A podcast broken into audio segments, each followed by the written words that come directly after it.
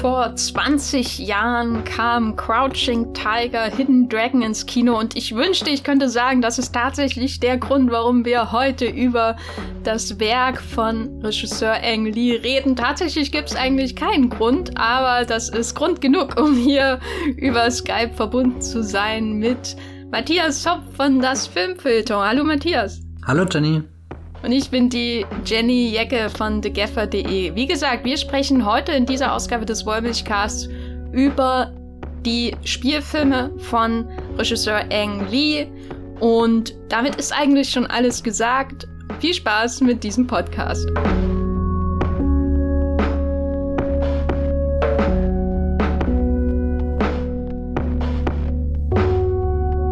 Matthias, weißt du noch, wann du gemerkt hast, dass Ang Lee ein Regisseur ist, dessen Name du dir merken musst? Das habe ich ziemlich früh gemerkt, vermutlich durch Filme wie Tiger and Dragon und Brokeback Mountain, die sehr intensiv aufgetaucht sind in der Zeit, wo ich angefangen habe, mich Filme zu interessieren zwischen 2007 und 2009. Vermutlich wäre Taking Woodstock der erste Ang Lee-Film gewesen, den ich so richtig mitkriegen hätte können, aber das habe ich dann auch irgendwie nicht. Wie jeder, glaube ich, bei diesem Film. ja, bei mir war das, glaube ich, ähm, so ein endlos sich wiederholender Spot auf diesem Werbesender im Free TV von dem ehemaligen Pay-TV-Sender Premiere, falls sich jemand dran erinnert. Kennst du Premiere noch? Das war Sky früher, oder? Ja, ja, ja. genau. Also ich erinnere mich an das Logo in der Fernsehzeitung und das war immer die Seite, wo ich schnell weitergeblitte, äh, oder, oder zumindest die Spalte, über die ich schnell drüber geflogen habe, weil das hatten wir eh nicht. Da standen immer die tollsten Titel, aber nicht zugänglich.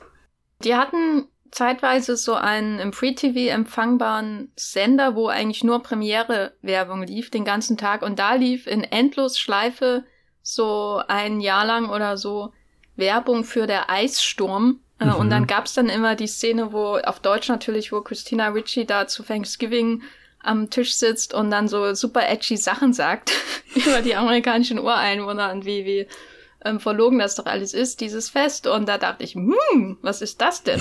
Und dann haben die auch noch Nixon-Masken auf. Und boah, das interessiert mich. Und ich, dann habe ich, glaube ich, auch den Eissturm gesehen und das war einer der ersten Filme, wo ich wirklich gedacht habe, aha, Engli, hm, das muss ich mir merken. Hast Aber natürlich erst so Jahre später, weil wir keine Premiere hatten. Hast du Hulk damals schon als Ang Lee-Film wahrgenommen oder als Hulk-Film? Hulk habe ich, glaube ich, gar nicht wahrgenommen so richtig. Ich weiß, dass ich war, glaube ich, nicht im Kino, weil ich mich damals zu dem Zeitpunkt nicht für solche Filme so so interessiert habe. Weißt du, das war meine, uh, ich gucke jetzt, ähm, äh, weiß nicht, äh, Antonioni-Filme vor meinem Studienbeginn oder so Zeit.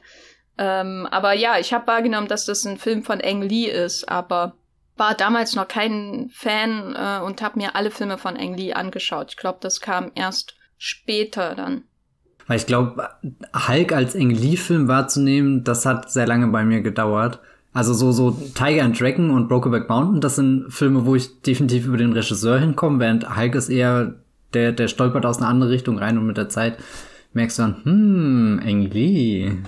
Genau, und das ist doch die perfekte Überleitung. Ja. hm, Ang Lee haben sich nämlich auch viele, viele Kritiker gedacht, weil dieser Regisseur hat seit seinem ersten Film 1991 eine fast schon einmalige Karriere hinter sich. Einmalig warum? Weil er zwischen, wie viele seiner Figuren natürlich, zwischen den Kulturen hin und her springt. Er macht eben in einem Jahr Crouching Tiger, Hidden Dragon und dann macht er eben im nächsten Jahr sowas wie Hulk, eine riesen Superheldenverfilmung.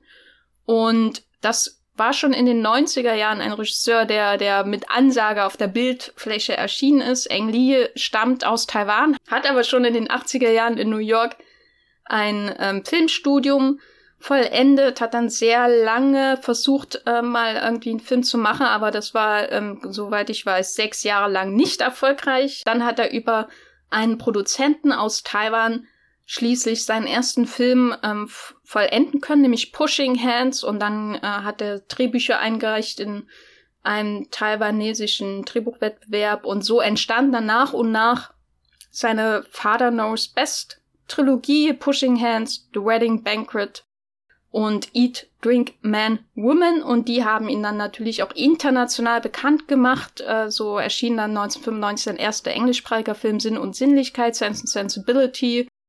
The Ice Storm folgte Ride with the Devil, dann natürlich Crouching Tiger, Hidden Dragon, der den Oscar als bester fremdsprachiger Film und viele, viele, viele Millionen Dollar international eingenommen hat. Äh, dann Hulk 2003, Brokeback Mountain 2005, Lust Caution oder Gefahr und Begierde 2007, dann äh, ja Taking Woodstock äh, 2012 dann die Rückkehr zu Blockbustergröße mit Life of Pi und danach ja Billy Lynn's Long Halftime Walk und schließlich sein letzter Film äh, bisher 2019 äh, der doppelte Will Smith in Gemini Man und Clive Owen ist auch da. Äh, das ist so ein kurzer Abriss seiner Filmografie, aber was eben auffällt ist äh, und was ihm immer wieder lobend nachgesagt wird, äh, ist, dass Ang Lee quasi von Genre zu Genre springen kann. Egal, was er macht, ähm, äh, er bringt irgendwie auch immer was Eigenes mit hinein, egal ob es jetzt ein Superheldenfilm wie Hulk ist oder The Ice Storm oder eben auch Gemini Man. Ang Lee kann alles. Und es wirkt immer noch wie ein Ang Lee-Film. Ich glaube, das ist das Besondere daran. Das ist das, was sich in vielen Kritiken seit 30 Jahren, solange dieser Mann Spielfilme dreht, wiederholt. Und ähm, das ist das äh, Echo sozusagen seiner Karriere. Ähm, und er ist auch einer der wenigen chinesischsprachigen Filmemacher, die wirklich so eine lange Hollywood-Karriere auch umsetzen konnten. Ähm, und das ist mir erst jetzt so richtig wieder klar geworden. Weil irgendwie nimmt man ihn ja so als gegeben an. Ne? Ang Lee ist einfach immer da. Mhm. Und äh, es ist immer schön, wenn ein Film von ihm kommt, oder? Also total schön. Ich habe äh, Billy Lynn und Gemini Man sehr genossen, als die im Kino kamen. Ich glaube, der allererste Ang-Lee-Film, den ich dann im Kino gesehen habe, war damals, Achtung, in der Ladies Night, äh, Life of Pi 2012. Das dürfte auch mein allerletzter Kinobesuch in dem Jahr gewesen sein. Da hatte ich ja hier in Berlin äh, mein Movieplot-Praktikum gemacht und das war dann kurz vor der Heimreise, war das der, die, die allerletzte Möglichkeit, um den Film vermutlich noch in OV und 3D zu sehen, weil ich wusste, da wo ich wieder zurückkehren werde, da wird es definitiv kein Kino geben, wo, wo ich das äh, tun kann. Und äh, deswegen war das irgendwie so, so ein ganz besonderer, also sowieso ein ganz besonderer Film, aber auch ein, ein äh, äh, besonderer Kinoabschluss äh, für, ein, für ein sehr prägendes Kinojahr für mich. Life of Pi, ein typischer Ladies Night, muss ich sagen.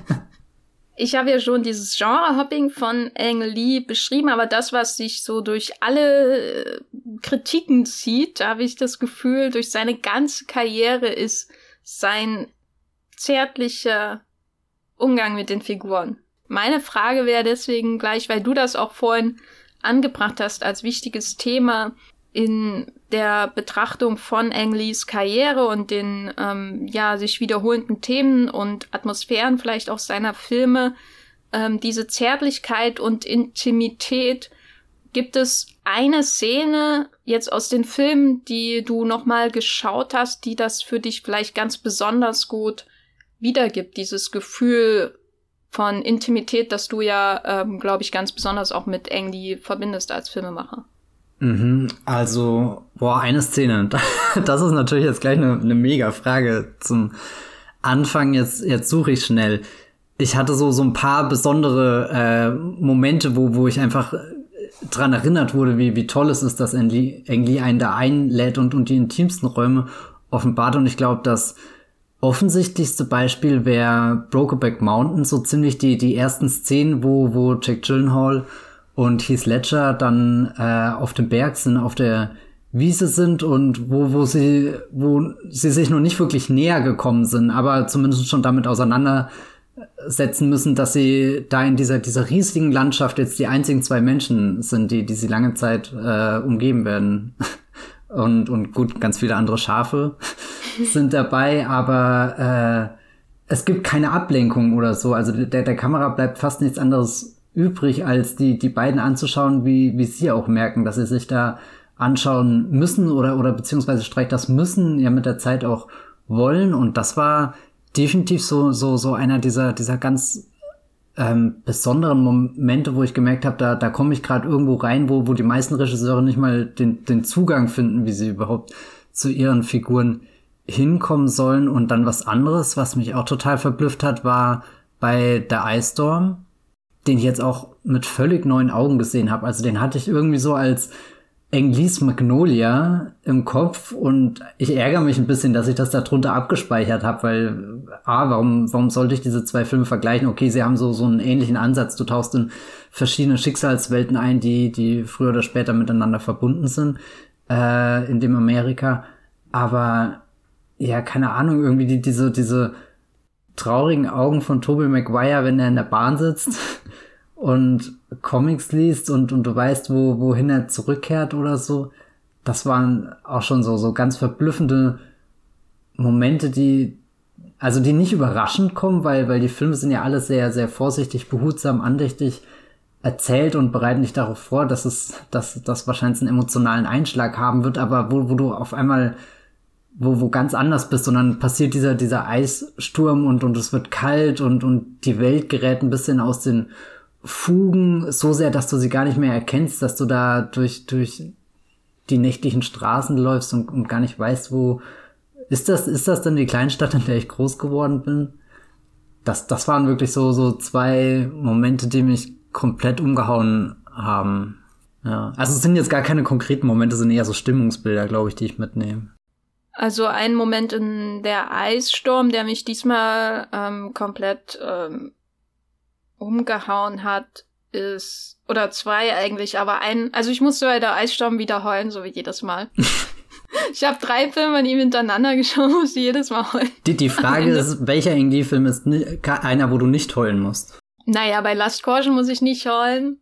Aber dafür, und bei Life of Pi musste ich diesmal auch nicht heulen, weil der hat mich diesmal wirklich nicht mehr so, so mitgenommen wie okay. beim ersten Mal. Das ist wirklich die, also ich habe lange gewartet, bis ich den Film überhaupt nochmal schaue, weil die Kinoerfahrung von Life of Pi einmalig für mich war. Das war nach Avatar ähm, vielleicht so die beste 3D-Kinoerfahrung, die ich hatte. Mhm. Life of Pi. Sowas, was, wo ich die ganze Zeit dann Angst hatte, also selbst besser als Gravity, glaube ich auch, wo ich dann die ganze Zeit Angst hatte, was ist, wenn ich den hier schaue. Und ich habe zwar mittlerweile einen größeren Fernseher, aber es war wirklich irgendwie alles viel zu klein gestern, als ich den nochmal geschaut habe und auch emotional zu klein, um, um so klein, dass ich nicht mehr reingekommen bin. Ich habe nicht mit reingepasst in den Film.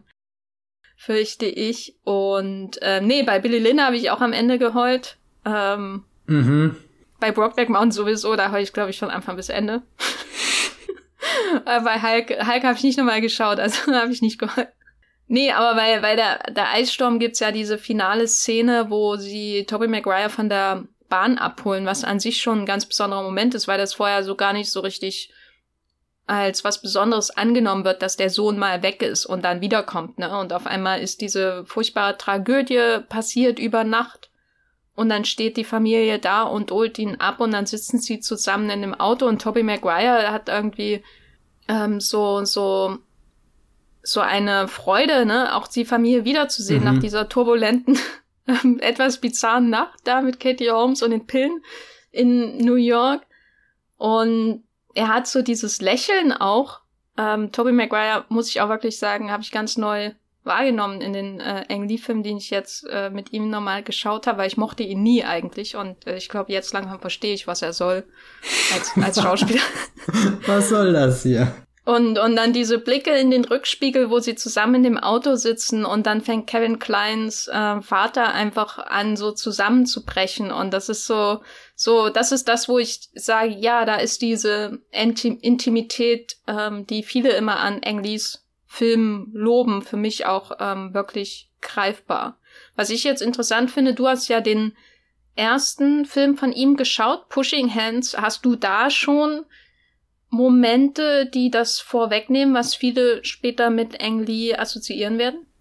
Ich glaube schon, dass die, also auch in allen seinen ersten drei Filmen, die sind ja sehr ähnlich, diese, der, der Vater weiß alles besser. Trilogie und, und da finden auch viele Beobachtungen statt, weil du am Anfang äh, den, den Vater, der, der in das Haus äh, seines Sohnes dann einzieht und dort dann mit der Frau eben konfrontiert wird. Die beiden sprechen unterschiedliche Sprachen, verstehen sich daher nicht, leben in kulturell komplett unterschiedlichen Welten und, und trotzdem beobachtet sie die Kamera, wie sie da die Vormittage und die ganzen Tage eigentlich miteinander verbringen müssen, sich versuchen aus dem Weg zu gehen, aber merken, allein die Präsenz des anderen bringt mein Leben durcheinander. Also vor allem, vor allem für die Frau von seinem Sohn, die da versucht zu schreiben und ja, keine Ahnung, irgendwie vorwärts zu kommen, aber dann wie, wie angewurzelt da sitzt, weil da einfach was ist, was sie ja nicht versteht oder nicht weiß, wie sie damit umgehen soll, sich davon auch bedrängt fühlt. Und das sind auch ganz viele so kleine, stille Beobachtungen, auch sehr ähm, viele humorvolle Stellen mit drinne, also wo so ein bisschen die, die Situationskomik spielt oder das anders im, im Hintergrund ganz subtil eingefädelt wird. Das fand ich auch ganz angenehm bei, bei Eng Lee jetzt, dass es überall doch auch was, was ähm, so was Leichtes ähm, gibt. Also so, so groß und, und schwer das Drama ist und, und das ist ja oft auch einfach erschütternd. Haben die Filme doch Momente, die mich auch innerlich einfach erfreuen, weil, weil, weil die Menschen halt echt wirken und nicht nur wie Figuren, die für zwei Stunden in dieser Handlung parken und halt gucken, wie sie möglichst äh, schnell aus dem äh, Parkhaus wieder rauskommen, sondern äh, wo ich merke, ja, das, das ist halt dann doch deren Leben und damit müssen wir uns jetzt auseinandersetzen. Und die ersten drei Filme haben ja auch alle irgendwie diese, diesen, so, so einen kleinen Lebensumbruch auch ganz konkret als als Inhalt, dass das jetzt eine Veränderung bevorsteht, dass da zwei Welten aufeinandertreffen und du, du kannst jetzt nicht schnell den Schalter umlegen, sondern musst halt rausfinden, wie, wie sensibilisiere ich irgendwie die andere Partei jetzt zum Beispiel, dass, dass unsere Zukunft gemeinsam stattfindet, dass wir da einen Weg finden müssen, wie, wie das weitergeht. Nun ist natürlich die Frage, wie kommt die Intimität so zustande? Also es sind natürlich so thematische Dinge, die sich gerade in dieser Trilogie am Anfang natürlich wiederholen, dass, dass ähm, Menschen aus unterschiedlichen Kulturen irgendwie zusammenfinden und dass eben dann diese Räume geschaffen werden, wo sie diese intimi, intimen Momente teilen können. Aber es, das Interessante für mich ist, dass er das halt auch in sowas wie Billy Lynn ähm, zum Beispiel macht und mit Abstrichen auch in Life of Pi oder so, die ja etwas, also es ist ja, ist vielleicht ein bisschen schwer zu, zu verstehen im Nachhinein, dass der Regisseur von Life of Pi irgendwie The Wedding Banquet gemacht hat, ne? Oder, oder Eat, Drink, uh, Man, Woman. Weil das natürlich ganz andere Umgebungen sind. Aber ich würde mal sagen, ein Punkt, der so als Grundkonstante vielleicht auch diese Intimität wichtig ist und der vielleicht auch ein Grund ist, warum diese Zärtlichkeit und Intimität in so einem Film wie Last Caution irgendwie sehr fehlt. Ich glaube, das ist auch der Grund, warum niemand mehr über den Film redet und warum er mir nicht gefallen hat. Aber ähm, ein Grund ist vielleicht, dass, dass es immer diese, sage ich mal, Familien gibt und damit sind nicht nur ähm, jetzt ähm, ähm, Familien im, im wortwörtlichen Sinne gemeint. Also du hast in Billy Lin, Lins äh, Long Halftime Walk eben diese Soldatenfamilie zum Beispiel, die, und da, wenn ich an Intimität und Zärtlichkeit denke, dann denke ich eben an den Moment, äh, bevor sie da in dem Flashback in die Schlacht ziehen und mhm. Vin Diesel in seiner, muss ich sagen, besten Rolle überhaupt. Für zehn Minuten in einem Lee-Film und schon definiert das deine Karriere. Da kannst du noch so viele Fast and Furious-Filme machen. Ja, ich habe äh, den halt gestern zum ersten Mal gesehen und war einfach nur baff, wie, wie fantastisch und toll und warm und, und eben auch zärtlich wenn Diesel ist. Und wenn er da eben an diesen einzelnen Soldaten vorbeiläuft und I love you sagt. Ja. Und da denke ich, oh, das kann ja nicht mal Steven Spielberg. Ne? Stell dir mal Tom Hanks vor, der das mit jedem einzelnen Soldaten in Saving Private Ryan macht. Also, das wäre ja total, das wäre, glaube ich, würde völlig aus dem Rahmen fallen und wäre irgendwie lächerlich. Da würde man sich äh, bis ans Lebensende drüber lustig machen. Aber wenn das hier in diesem Kontext passiert, so wie wir diese Figuren kennengelernt haben und wie wir vor allem, ähm, wenn dieses Sergeant kennengelernt haben, der ja sowas Buddha-eskes hat, wenn er da mit ähm, Billy Lynn unterm Baum sitzt im Nirgendwo, dann ist das auf einmal ein, als würde irgendwie ganz viel zusammenkommen und zu, zu so einem erfüllten Ergebnis führen. Ne? Also auf einmal passt das alles und muss so sein. Und diese Familienkonstellation und ähm, ja, ich nenne es mal Familie. Es kann auch Gruppe sein, aber mit Familie assoziiere ich mehr, mehr Emotionen als mit so einem Begriff wie Gruppe. Die ist, glaube ich, eine der Voraussetzungen dafür, dass er immer wieder solche Momente findet. Auch in sowas wie Ride with the Devil, wo die Familien ziemlich früh sterben alle. äh, aber dann eben diese künstlichen Familien zwischen den Männern dann entstehen. Äh, Ja, oder ist das total abwegig? Ich weiß nicht. Hab nee, ich, ich kann, ich kann das gerade bei Billy Lynn total nachvollziehen. Da, also so nicht nur die Szene, wo, wo, wo äh, äh, wenn Diesel sich verabschiedet, sondern auch das, wo sie dann unten in dem Rohr drin sind.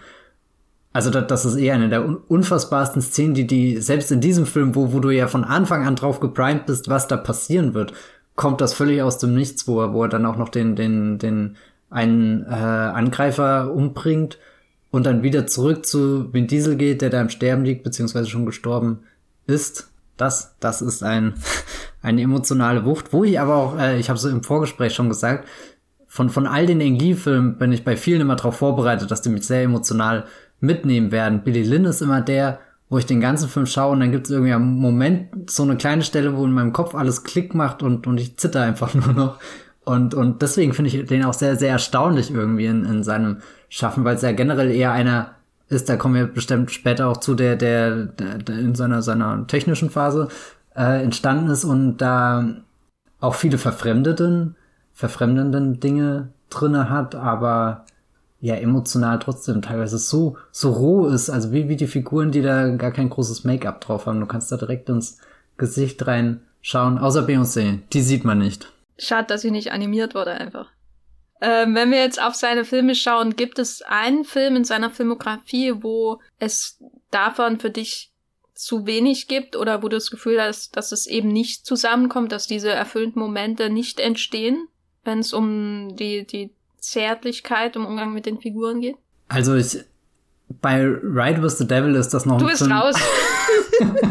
oh Gott, ich habe überlegt, soll ich mit dem anfangen oder einem anderen, aber ich. Ich wusste, dass du mit dem anfängst. Ja, das, das ist jetzt der beim beim Wiedersehen. Also es gab äh, jetzt, wo ich die die Filme, also ich habe jetzt in den letzten Tagen intensiv geschaut, aber im Endeffekt habe ich das schon vor vielen Wochen angefangen und da gab es so ein paar, wo ich ganz besonders gespannt war, weil ich die entweder nur einmal gesehen habe und auch schon zum Teil wieder ähm, groß vergessen habe und da war Right with the Devil definitiv dabei und ich dachte eigentlich, das wird einer der großen Filme von Enki, die ich jetzt äh, wiederentdecke für mich und und und den keine Ahnung, der ganz hoch schießt in, in meiner äh, Lieblingsfilme von Engli Liste.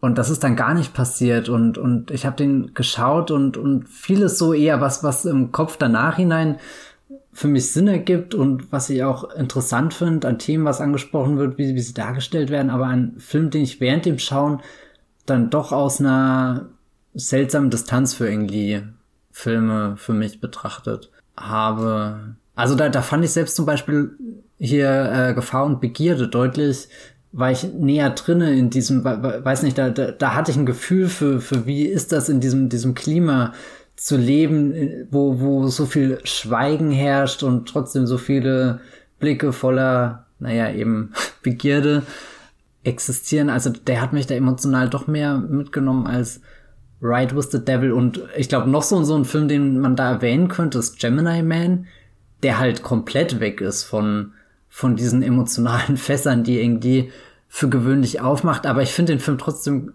überhaupt nicht schlecht. Also es ist vielleicht dann einfach nur nicht die, die, die erwartete Engli-Dosis an, an Tränen, die sich, die sich in Bäche verwandeln. Hm.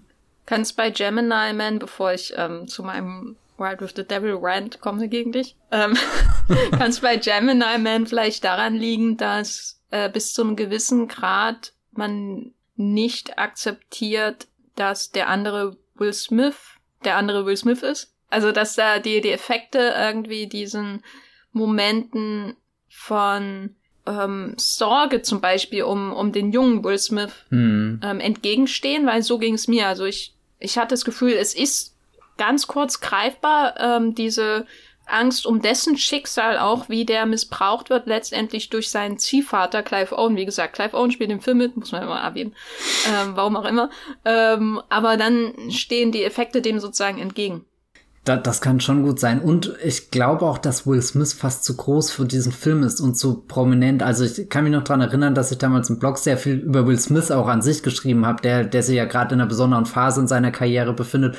Und der Film ja dann oft mit diesem Gedanken spielt mit, äh, ich traue mich nicht in den Spiegel zu schauen und jetzt werde ich hier mit meinem jüngeren Ich konfrontiert, was, was einfach die gleiche Version ist, nur, nur halt äh, geklont quasi nachgestellt, mit Computereffekten gemacht und, und ich weiß nicht, da, da bin ich irgendwie in meinem Kopf dann immer sofort schnell auf äh, Will Smith, äh, was ist die Star-Persona Will Smith, was ist der Hollywood-Star Will Smith, was ist der Schauspieler Will Smith, also das, also bereichert den Film irgendwie über eine Ebene, aber es ist definitiv nicht die, die emotionale Ebene, die, die mich dann da auf Trab hält, sondern fast schon eher so, so eine Metaebene, die, ja, der, der Film ist ja sowieso in, in jeder Hinsicht sehr sonderbar. Das meine ich jetzt nicht negativ, sondern positiv, aber ja, nicht, nicht der, der allzu typische Ang Lee. Was ich vielleicht auch noch ganz kurz reinwerfen würde, ist Taking Woodstock, den ich jetzt beim Wiedersehen so ein bisschen als seine Art von Everybody Wants Some oder so wahrgenommen habe. Also viel so gechilltes, ja, mal schauen, das passt ja auch irgendwie alles zu der Kultur, da kommen dann ganz viele und machen Musik, aber von der Musik kriegst du eigentlich gar nicht so viel mit, sondern es ist eher dieses über die Wiesen streifen. Äh, die, die Wiesen. Die, die Wiesen, ja, es ist, es ist ein, ein purer Wiesenfilm und, und am Ende sind diese ganzen Wiesen auch nur ein, ein einziger riesiger Matschhaufen. Da, da, da wächst jetzt bestimmt gut das Zeug. so, so gut wurden die umgehoben. Nee, ich, äh, weiß nicht, aber auch jetzt keiner, wo ich eine richtig große emotionale Bindung zu den Figuren aufbauen kann, obwohl er eine sehr schöne äh, Vater-Sohn-Szene auch wieder drin hat. Bei Ride with the Devil muss ich sagen, mir ging das immer früher so. Ich habe den Film, ich konnte einfach nie einen Zugang dazu finden. Es lag eben auch an Tobey Maguire, es lag überhaupt an den Cast, den ich bis heute nicht verstehen kann. Das ist wie so eine Rechnung die ich, wo ich einfach nicht verstehe, wie, wie hinter dem, äh, hinter der Gleichung das rauskommt. Ja. Und wie, warum spielt das Skid Jurich mit? Was zum, was zur Hölle ist mit Jewel? Äh, warum ist sie so gut in dem Film, muss ich jetzt sagen? Und die Besetzung in dem Film ist einfach so seltsam. Und mein Problem früher war immer, dass ich Tobey Maguire, glaube ich, nicht diese ähm, Bushwhacker ähm, Bürgerkriegs-Guerilla-Rolle abgenommen habe. Ich hatte einfach andere Bilder von Helden in solchen Filmen. Und Tobey Maguire hat nicht reingepasst und wir werden vielleicht noch über die, die Männlichkeitsbilder in seinen Filmen reden, aber diesmal hat es für mich halt alles funktioniert und da habe ich auch zum ersten Mal so ein Gefühl für die ähm, Zärtlichkeit unter Männern ähm, gehabt, die in diesem Film dominiert, weil ähm, Jewel spielt zwar mit und es gibt auch so eine Art Liebesgeschichte, aber wenn zum Beispiel Toby Maguire ihr dann zuschaut, wie sie ihr Baby ähm, ihm Milch gibt und du immer diese diese großen Toby Maguire Augen hast, ne? Der der hat irgendwie gerade ein Kriegsverbrechen hinter sich mehr oder weniger, ne? Also ähm, äh, Mord und Totschlag und Grauen und dann schaut er auf dieses Kind, was von seiner Mutter umsorgt wird und das ist sowas, wo auf einmal alles zusammenkommt was du vorher gesehen hast, wo du dich gefragt hast, hat der Film eigentlich eine Handlung? Äh, hat der Film sympathische Figuren? Hm, schwer zu sagen. Aber einmal habe ich das alles verstanden, warum das da passiert. Also es war für mich immer unzugänglich und jetzt war er zugänglich und ich muss sagen, es ist eigentlich alles perfekt. Auch dass eben nichts passiert in dem Film. Außer Gräueltaten oh. und äh, Jewel, ja. Ja, das wollte ich nur sagen. White with the Devil ist für mich wirklich die große Wiederentdeckung ähm, dieser Retro, die ich für den Podcast unternommen habe. Ich glaube, meine, wie, ja. also ich hatte keine große Wiederentdeckung, sondern eher viele Filme, die sich unfassbar bestätigt haben. Aber die schönste Neuentdeckung war für mich definitiv das Wedding Bankett. Mhm. Ähm, da war ich von, von Anfang bis Ende drinne. Der ist so leichtfüßig und dann gleichzeitig wieder tragisch.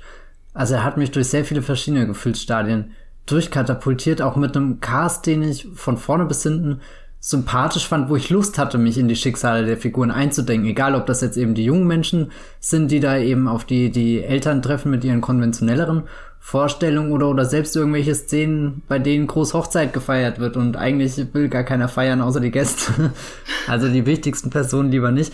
Äh, da, ja, keine Ahnung, das, das war auch so, so ein kleiner Moment, Engli nochmal für mich aus einer anderen Perspektive wahrzunehmen. Also so, so Engli ist halt für mich geprägt durch Tiger Dragon, durch Hulk, durch Life of Pi und Brokenback Mountain so. Das, das sind vielleicht so die Engli-Säulen für mich erstmal gewesen und äh, jetzt generell diese, diese Vater-Trilogie zu entdecken und dann speziell The Wedding Bankett, das, das hat den Regisseur für mich schon wirklich erweitert, also auch seine Wurzeln zu wissen. Und da frage ich mich, warum war ich da früher nie neugieriger zu, zu Englis Wurzeln zurück zu, äh, oder, oder vorzudringen. Und ich glaube, die, die Wahrheit ist einfach, dass ich nie wusste, dass er diese Wurzeln hat, weil ich äh, immer The Ice Storm und so als, als seine großen Durchbruchsfilme haben, äh, äh, mir vermerkt habe und jetzt auch ganz verblüfft war, dass er vorher auch einfach schon den, den Sensibility gedreht hat. Da, das war jetzt eigentlich sehr schön bei der, bei der Retrospektive da nochmal einen neueren, genaueren Blick so auf die, die, die Formung seiner Filmografie zu werfen. Ja, Ang hat den besten Jane Austen-Film gemacht, ne? Sag ich jetzt einfach mal so, du kannst nicht widersprechen mit irgendeinem Joe Weichmann. der, der, der Satz war gut, bis er nicht mehr gut war. nee, aber äh, wenn Alan Rickman beim stürmischen Gewitter über die äh, Wiese mit seinem Pferdchen reitet, ist das, das ist. Sein Pferdchen. Sein Pferd, sein, sein Hottehü, sein, sein. Ja, ist auf jeden Fall einer seiner schönsten Filme so rein. Also da bei, bei Sense and Sensibility kannst du jeden, jedes Bild nehmen und eine, in, de, äh, ins alte Museum hängen oder so, keine mhm. Ahnung. Oder die alte Nationalgalerie passt wahrscheinlich besser von der Zeit her. ähm, und danach äh, gleich die Billy Lynn Screenshots. Ach ja, den fand ich aber auch so schön. Ich hatte ja schon das mit den Familien erwähnt, also diese Menschen, die sich zusammenfinden und zusammen auch irgendwie durch teils ähm, ja furchtbare Erlebnisse gehen, teils auch durch ganz normale Erlebnisse wieder, weiß nicht, erwachsen werden und so weiter und so fort. Ähm, aber wir können ja generell mal anschauen, welche Konstellationen sich in seinen Filmen wiederholen, obwohl er immer so zwischen den Genres hoppt, weil das ist wirklich nochmal, ich muss nur noch mal erwähnen, dass Regisseur von Brokeback Mountain Gemini Man gemacht hat. Das ist so, also das muss man nochmal aussprechen. Und vor allem, normal sagt man ja solche Sätze immer, wenn man entsetzt über den neueren Film ist, aber bei irgendwie würde ich das nie mit einem Entsetzen sagen, sondern einfach mit einem Wow. Man kann nicht entsetzt sein, weil er halt Brokeback Mountain auch gleich nach Hulk gemacht hat, ne? Also das ist, er könnte als nächstes halt wieder sowas völlig aus dem Nichts kommenden, kommendes Kleines machen oder er macht halt einen Film, der noch größer ist als Life of Pi. Also im Grunde ist alles möglich und das ähm, gefällt mir ja auch sehr stark an seiner Filmografie. Das, was natürlich die, die Father Knows Best Trilogie am Anfang ausmacht, ist der Vater. Endlich der ähm, Vater. Genau, das ist sicherlich auch biografisch bedingt, weil Ang Lees, Ang Lee aus einer, ja, man, dem Vernehmen nach recht traditionellen ähm, Familie in Taiwan kommt. Der Vater hat sehr stark auf die Bedeutung von Bildung gesetzt. Er wollte, dass sein Sohn Professor wird, deswegen sollte er auch diese wichtigen Examen in ähm, Taiwan, in ähm, taiwanesischen Bildungssystem bestehen, um dann ähm, so weit zu kommen. Da, daran ist Engli allerdings gescheitert, ist dann auf eine schlechtere Uni, wenn man, schlechter in Anführungszeichen, es ging um Kunst, äh, gekommen und hat dann eben einen Weg eingeschlagen, der ganz dem des Vaters entgegensteht, eben bis hin zum Studium dann auch in den USA, an der Tisch School of Arts, die nun ähm, gar keinen schlechten Ruf hat und äh, ist eben auch Filmemacher geworden und dementsprechend ist es vielleicht auch erklärbar, warum in diesen ersten drei Filmen diese Vaterfigur so wichtig ist, aber die zieht sich ja auch bisschen zu Gemini Man, bisschen zu Clive Owen. ähm, was würdest du denn sagen, haben die Väter in seinen Filmen gemeinsam? Na, sie treten schon erstmal als Figuren auf, die von einer anderen Generation da offensichtlich äh, stammen, aber dadurch auch andere Werte und Erwartungen mitbringen. Also das, was er vermutlich auch selbst erfahren hat. Aber selbst in dieser, dieser ersten Vater-Trilogie sind das ja trotzdem alles verschiedene Vätertypen. Also so schwanken immer von einem besonders ähm, streng Typ ist eher hin zu einem, der, der ein bisschen verpeilter da in der Situation ist, in dem neuen Amerika, was er da kennenlernt, was ganz anders als seine Heimat ist und, und da vielleicht selbst erst realisieren muss, was bedeutet das da jetzt, dass ich in einem neuen Leben oder in einer neuen Lebensphase auch für mich angekommen bin. Also der Vater wird bei ihm nie allzu sehr verteufelt, obwohl es da Probleme gibt, sondern Engli ist, glaube ich, eher dran interessiert, wie sich die äh, also sie sind, sie sind ja definitiv dominant oder wichtig. Also die, die Väter verschwinden nicht und sind non-existent, sondern sie spielen ja eine Rolle in den meist jüngeren Protagonisten, äh, in den Leben seiner, seiner meist jüngeren Protagonisten. Und dann setzen sich die Filme einfach oft damit auseinander, wie finden die, die Kinder und die Eltern wieder zusammen. Und das finde ich eigentlich einen sehr, sehr schönen Aspekt. Oder wie trennen sie sich dann auch, wie im Fall von Eat, Drink, Man, Woman, wo, wo der Vater einfach mit, mit seinen drei Frauen hier, äh, nicht drei Frauen, seinen drei Töchtern, also ein Mann umgeben von drei Frauen, äh, wo, wo, da, wo du ja eher reinkommst und das Gefühl hast, ja, die, die Väter sind äh, äh, oder oder dem geht das ja gerade ganz gut, aber jetzt merkt er auf einmal so spät in seinem Leben steht die größte Veränderung noch davor, nämlich seine Töchter werden nicht ewig bei ihm bleiben, sondern die fangen an ihr eigenes Leben und so weiter zu leben und dann auch irgendwie kollidiert ja dieser dieser Vater, der ganz bestimmte ähm, Wertevorstellungen mitbringt, wie, wie das Leben aussehen soll, wie das Leben seiner Familie aussehen soll, aber auch wie sein Berufsleben aussehen soll. Und da sind diese Väter ja auch oft fast schon ähm, sehr angesehen, was dann auch ein bisschen von ihrem Stolz erklärt. Und, und das macht sie auch aus, weil, weil sie haben da was geschafft. Sie ermöglichen, weiß nicht, meinetwegen die, die finanzielle Sicherheit ihrer Familie, sind dann gefragt im Beruf. Das sind die, die, die das Wedding-Bankett dann eben reisen können oder so. Ähm, aber auch merken, dass, dass dieses Leben, was sie sehr lang sehr gut und professionell ausgeführt haben, halt sie nicht unbedingt bis zum Ende begleiten wird, sondern dass es neue Prioritäten geben wird. Also ein bisschen sich davon verabschieden auch müssen. Väter, die sich, die sich neu finden auch. Also du bist als Vater noch nicht am Ende angekommen. Ja, sie haben auch oft ihre eigene kleine Welt, in der wir, die wir oft erst spät Einsicht erhalten, mhm. habe ich das Gefühl. Also wir sind häufig häufig merkt man so als Zuschauer irgendwie recht spät, dass wir eine recht einseitige Perspektive auf die Väter hatten. Also bei The Wedding Banquet ähm, oder das Hochzeitsbankett, da hast du das, wenn du dann irgendwann kurz vor Ende merkst, dass der Vater Englisch spricht. Zum Beispiel in diesem Gespräch mit dem ähm, Partner von seinem Sohn und dann wird alles, alles verschiebt sich auf einmal, ne? Das ganze Wissen, was du über ihn hast und seinen Blick auf seinen Sohn und dann merkst du, aha, meine, meine Perspektive auf dieses Elternpaar war eben durch den Sohn sehr stark bestimmt, aber das wird filmisch nie so in den Vordergrund gerückt. Mhm. Ähm, dass es wirklich so eine Beschränkung der Perspektive gibt. Es ist eher so, dass das indirekt er zeigt, ähm, dass da einfach ein Einblick fehlt und dass da was ähm, geheim gehalten wird. Vielleicht auch. Und ähm, in Eat, Drink, Man, Woman fand ich das auch wieder sehr schön. Es gibt natürlich immer die Szenen, wo der Vater, der ein Meisterkoch ist, das Essen macht für die Tochter von der Nachbarin ähm, und ihr auch immer wieder in die Schule bringen. Dann kommen die ganzen Schüler und alle sind neidisch. Ich dachte nur, oh, ist das lecker, das Essen ist so geil.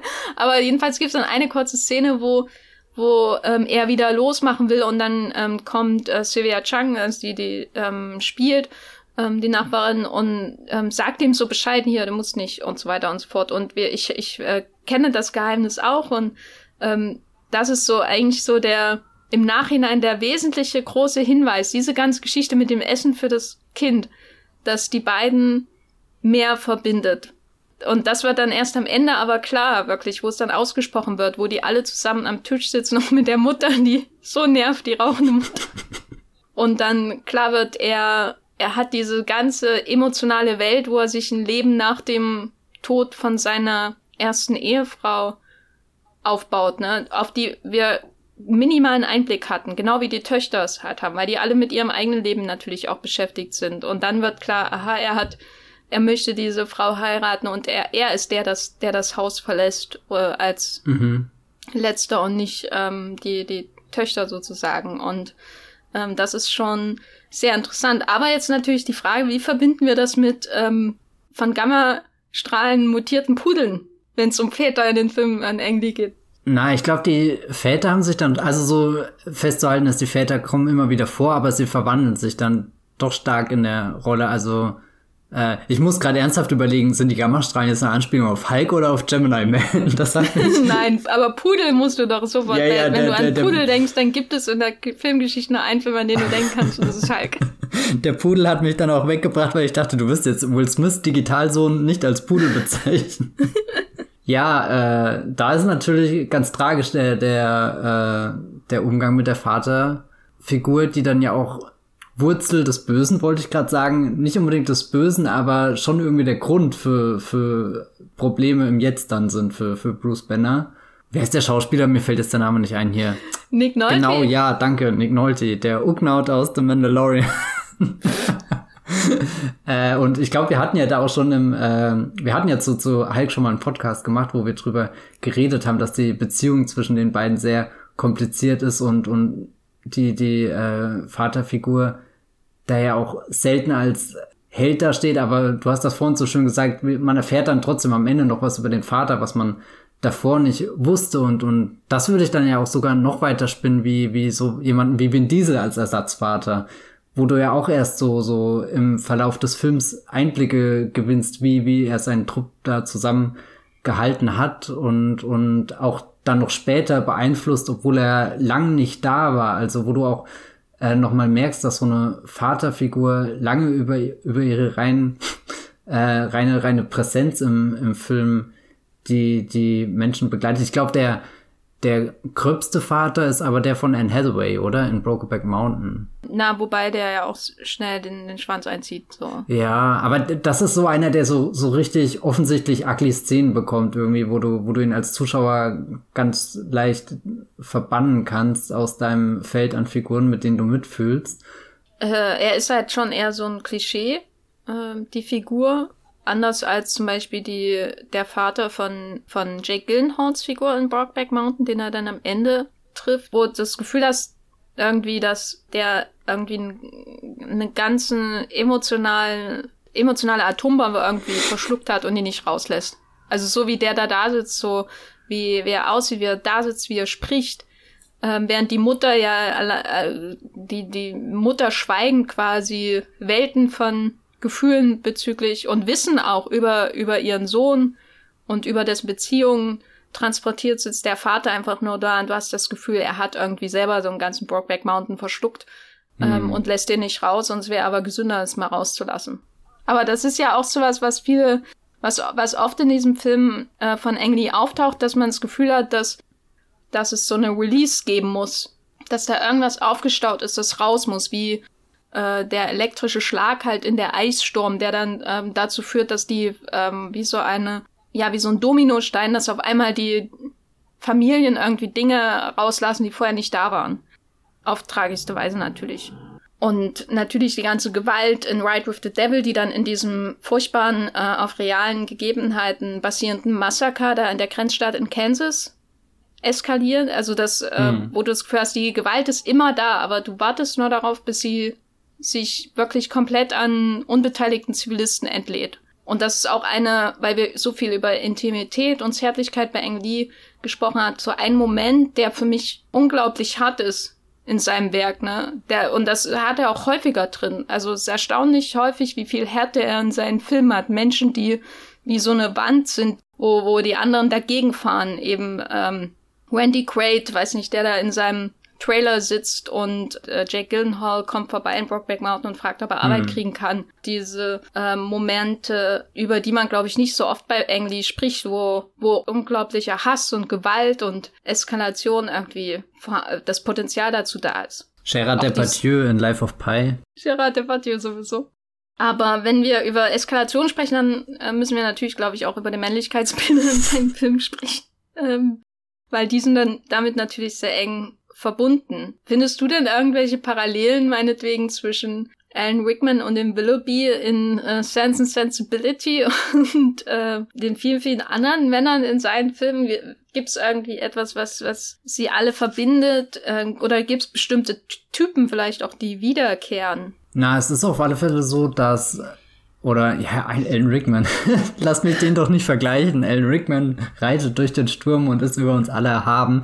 Aber selbst er ist ja so, so eine Figur, die wir in dem Film als jemanden lernen, der schon viele besondere Blicke bekommt und, und dadurch auch irgendwie eine Aura hat, vor der du auch so eine gewisse Ehrfurcht hast. Und, und die habe ich nicht nur, weil ich Ehrfurcht vor, vor Alan Rickmans Stimme habe oder so, sondern das, das transportiert ja auch der, der Film, wie er ihn in Szene setzt, wie andere Figuren auf ihn reden, aber dass, dass äh, auch diese Väter, äh, äh, nicht die Väter, sondern generell die, die Männer dann andere Facetten von sich preisgeben, die dann auch eher komplett durchnässt sind, auch gern weinen, äh, sich äh, die, die Haare schneiden, wie Tobey Maguire am Ende von, von Ride with the Devil. Das war für mich ein, ein sehr großer kathartischer ähm, Moment, definitiv. Also viele Männer, die auf den ersten Blick anders wirken, als dass sie wirklich sind und, und du hast vorhin auch schon Vin Diesel gesagt, den wir im Kino als wirklich den, den Actionstar kennengelernt haben, der Muskeln hat, der eine tiefe Stimme hat, der wenig Worte aufwendet, weißt du, der, der, der hier seinen Dodge,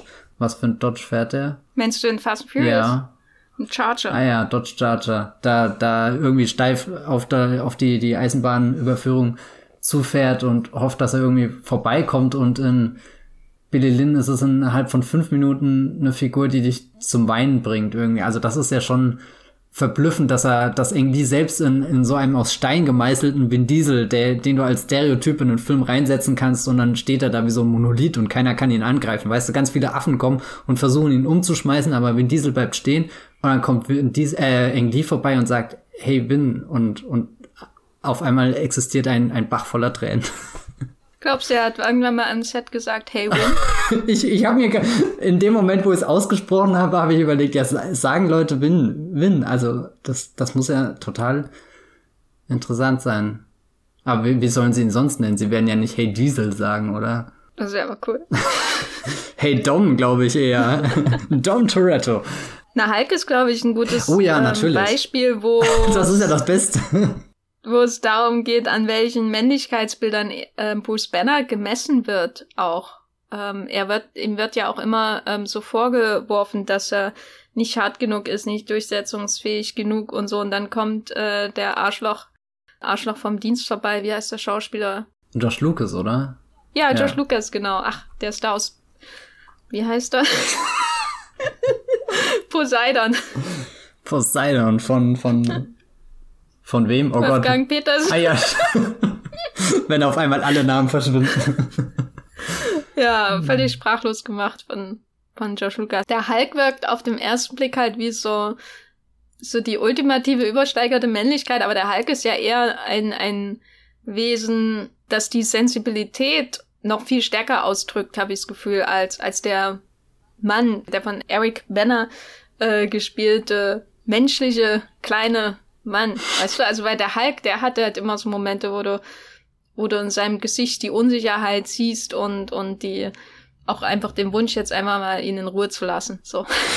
und der hat natürlich den wunderbaren Moment der, des, des Genusses der, der Freiheit, wenn er da über Texas hin, oder wo er da ist, ähm, Nevada? Hinspringt, nach Kalifornien rüber. Ja, ich finde übrigens sehr schön, dass, dass die großen Sprünge vom Hulk, die ja sehr viel Gewicht auch haben, wenn er landet, dass das ist ja fast wie so ein halbes Erdbeben, dass die direkt dann auf die Sprünge von äh, Tiger and Dragon kommen, wo, wo du das Gefühl hast, du hast nur das Rauschen von den Bäumen und Büscheln und, und irgendwie dazwischen sind die ganzen Leute und, und gleiten schwerelos. Also es ist fast unverschämt, wie, wie leicht es denen fällt, da gigantische Sprünge hinzulegen. Was ich zu äh, hier äh, Sam Elliott spielt ja auch in Hulk mit, ist mir gerade wieder eingefallen. Das ist natürlich auch eine ganz besondere oder oder ein ganz besonderer Schauspieler, wenn es um, um Vater und und und Männerrollen geht, weil weil er irgendwie beides hat. Diesen diesen Mann, der schon viel erlebt hat und und in seinem Schnurrbart manifestiert sich vieles davon, aber gleichzeitig hat Sam Elliott ja auch so zärtliche Augen irgendwie, wo, wo ganz viel Güte drin steckt, wenn er nicht gerade böse ist oder so, also viele Widersprüche vereint. Und ähm, weil, weil als ich jetzt Brokeback Mountain wieder gesehen habe, war ich auch irgendwie überrascht, wie viele Szenen es gibt, wo Heath Ledger und Jack Gillenhall so komplett befreit und aufgelöst sind in ihrem kostbaren Glück, was sie da auf dem auf der Anhöhe finden, bevor sie dann wieder zurück ins Leben kommen. Also Brokeback Mountain ist ein Film, der mich äh, der sich in den letzten Jahren für mich doch eher als dieser alles ist schwer und wir müssen leiden Film eingebrannt hat, aber es gibt ja total, also klar, die Szenen gibt es auch, aber auch ganz viele besondere Momente, wo, wo so ein, ein pures Glück zwischen denen zu sehen ist. Und die geraten ja auch eher am Anfang aneinander und wissen nicht, wie viele von ihren Rüstungen können sie jetzt fallen lassen, wie, wie sehr können sie sich auf den anderen einlassen, den an sich äh, heranlassen und so, aber, aber dann gibt's auch so, so, so, eine, so eine kurze Passage, wo, wo Brokeback Mountain eigentlich fast der schönste Heidi-Film ist, der, der nie gedreht wurde. So, so rein von, von diesem, da, da existiert ein, eine gigantische Natur, Berge, Schafe, Wiesen um dich rum. Du, du kannst fast das Grüne riechen und schmecken in den Bildern. Also alles ist so greifbar und lebendig und dann ist da der frische, kalte Bach, wo du reinspringen kannst und dann, dann jagst du dich mit deinem Handtuch also es ist ja fast schon ein Klischeebild oder so, aber es wirkt auf keinen Fall wie ein, wie ein Klischee, sondern einfach, wo, wo vielleicht eher einer der, der seltenen Fälle, wo so Engli-Figuren mal ganz komplett befreit sind und, und das leben können, von dem sie wirklich träumen. Ja, beispielhaft, glaube ich, für so die Wandlung ist dann eben das erste Treffen von den beiden, was ich äh, mir gleich zweimal angefangen, äh, angeschaut habe, weil der Schnitt so schön war weil die erste Szene äh, unglaublich viel erzählt. Du hast erst den, den Titel Brockback Mountain und dann ähm, dahinter natürlich dieses fantastische Landschaftsbild, ähm, als hätte es wieder jemand gemalt. Und dann ähm, siehst du den Trailer von Randy Quaid. Heath Ledger ist der Erste, der da als ähm, Tramper quasi mit einem anderen äh, Laster ankommt, aussteigt. Er hat nur diesen, diese Beutel ist schon zu viel gesagt bei sich mit seinen kleinen äh, Besitztümern, die er da mitbringt. Und dann stellt er sich da davor vor diesen Trailer und dann kommt Jake Gyllenhaal mit seinem schwarzen äh, Pickup-Truck, der aussieht, als wäre er schon 50 Jahre alt, äh, aus den 30ern irgendwie noch von einer großen Depression rüber gerettet äh, gefühlt. Na gut, sind dann noch 30 Jahre alt, aber naja. Der steigt aus und, und die grüßen sich nicht und gleichzeitig denkst du darüber, was, was sagt das zwischen über, über ihren Hintergrund aus, so über, also ich meine Hintergrund im Sinne von sozioökonomisch, ne, wie der eine ankommt, wie der andere ankommt und Jake Gyllenhaal äh, ähm, rasiert sich in seinem ähm, Spiegel und schaut äh, gleichzeitig auf, auf Heath Ledger, aber einfach so dieses Wortkargheit, ne? Man, mhm. man sagt sich nichts, das ist nichts äh, und dann gehen sie rein, haben das Gespräch, kommen raus und sagen, hallo, ich bin ähm, Jack Twist, ne? Wo du auch denkst, ach, müsste ja alles so kompliziert machen. Aber es ist natürlich so, so eine Szene, die die Essenz des Männlichkeitsbildes dieser Cowboys letztendlich zusammenfasst. Und dann im Verlauf ihrer Beziehung gibt es dann halt diese Momente, wo du das Gefühl hast, sie entwickeln sich dahingehend, zumindest wenn sie zusammen sind, irgendwie weiter. Also wenn sie zusammen sind, können sie ähm, diese aus diesem, aus diesem Gefängnis ihres eigenen Cowboy-Männerbildes äh, da irgendwie ausbrechen, aber wenn sie getrennt sind, dann ist es wieder ein Problem, so da rauszukommen. Wenn wir aber über Brokeback Mountain schon reden, dann kommen wir, glaube ich, nicht über die Natur hinweg. Du hast ja gesagt, wie, wie befreiend ähm, das ist, wenn sie ähm, darum tollen. Und, und ähm, damit gibt er ja auch den Bildern von manchen Western irgendwie auch so einen neuen Sinn. Es ist nicht unbedingt ein radikal anderer Sinn, ähm, weil die, die Naturbilder im Western, also die ist da natürlich auch in klassischen Westernfilmen oft befreiend, aber hier natürlich in einem ganz anderen Kontext. Hier ist es eher so eine kleine Enklave, ne, die letzte Enklave, die ihnen geblieben ist, in der sie sich selbst ausleben können. Wie würdest du denn Englis Inszenierung der Natur beschreiben? Was ist das, was sie vielleicht besonders auszeichnet im Vergleich zu anderen Filmemachern? Oder nicht unbedingt, muss nicht nur Inszenierung sein, kann auch einfach sein, sein der Einsatz der Natur in seinen Filmen. Ich glaube, wichtig ist, dass die Natur überall vorkommt, aber du nicht das Gefühl hast, sie wird besonders ausgestellt oder, oder der, der Film versucht ja die Natur fast so als, als Selling Point unterzujubeln. Mein Gott, schaut halt dieses Drama über Cowboys, aber hier kommt her wegen den Bergen. Das überhaupt nicht, sondern sie ist dann einfach da und, und du kannst dich umschauen erstmal in der Landschaft. Also ich würde jetzt sagen, er ist nicht der schnellste im Schneideraum. Na, er schneidet ja yeah, auch. Ja, genau. da muss man erwähnen, Tim Squires ist wirklich einer seiner langjährigsten äh, Begleiter. Noch länger als James Seamus, sein Drehbuchautor und Produzent, ähm, hat Tim Squires durchgehalten. Der hat wirklich durchgehalten, von, von der Father Knows Best Trilogie bis zu Gemini. Das hört sich so an, als wäre das so ultra anstrengend, mit Ang zu arbeiten. Ich stelle mir den eigentlich als einen sehr angenehmen Regisseur vor. Also so rein das, was, was die Filme mir als Zuschauer alles vermitteln an, an Aufmerksamkeit und so, da, da glaube ich eigentlich, dass er am Set mit einer der, der Menschen ist, die, die den klarstes Bild von dem geben, was sie da versuchen jetzt äh, einzufangen. Und, und das, das kann man bestimmt auch auf die Natur dann übertragen, dass er, wie gesagt, du, du kannst dich umschauen, du kannst das genießen, du kannst eintauchen in die Welt, hast aber auch oft Kontraste. Also jetzt, wenn wir nochmal zu, zu Brokeback Mountain zurückgehen, der ist einerseits so eine, so eine ganz hohe Schönheit, die du da irgendwo siehst, aber dann bist du auch manchmal wieder unten im, im Tal und siehst einfach nur ewig graue Wolken. Also ich habe den Film angeschaut und mir gedacht, wie, wie oft sind die Entscheidungen, ob wir heute drehen oder nicht, je nach, nach Wolkenstimmung äh, gefallen, weil, also das kann kein Zufall sein, wie die Wolken da sind, weil, weil sie auch fast immer den, den Gemütszustand der, der Figuren dann für mich zum Ausdruck gebracht haben. Und und also so so die die die die Natur gibt dann auf so einer so einer filmischen Ebene einen kleinen einen Spiegel von von der der Station, wo du gerade bist in der Dramaturgie wieder, aber die Natur ist auch irgendwie selbst da. Also es ist so so ein Gebiet, was du entdecken kannst, vielleicht auch erobern kannst. Also so Taking Woodstock habe ich vorhin schon erwähnt, wo, wo du am Anfang diese riesengroße Wiese hast, die wie ein Geschenk wirkt. Das ist fast so perfekt. Da findet jetzt ein Festival statt, was Geschichte schreiben wird, aber was irgendwie dann am Ende bleibt, ist dieser ungegrabene Acker. Und du, du denkst ja, wie, wie, wie, wie, wie, wie diese Transformation auch irgendwie. Ich glaube, er hat aber in keinem anderen Film so eine große Weltentransformation, außer vielleicht Life of Pi, wo du ja ganz verschiedene Stadien in dieser, dieser Odyssee, wenn, wenn das Schiff untergegangen ist und er in dem Rettungsboot mit dem Tiger Richard Parker treibt und dann schaut er die Kamera oft von so einer Vogelperspektive auf das Meer und das Meer sieht manchmal ganz, auch ganz trostlos aus, ähnlich wie bei Brokeback Mountain, diese, diese kleine Westernstadt oder so zum Beispiel, aber, aber dann kann der Ozean auch einfach ein Ort für was Magischem werden, wo sie die, die Sterne im Wasser spiegeln oder ein äh, ein, ein blauer Schleier, äh, so ein hellblauer Schleier im Wasser rumsprüht äh, und, und dem einen unwirklichen Eindruck gibt oder der Wal, der dann da drüber springt und, und all diese, diese magischen Momente, die, die selbst wenn, wenn, wenn in Life of Pi die Umgebung ja hauptsächlich künstlich ist und aus dem Computer stammt, hast, hast du ein Gefühl von,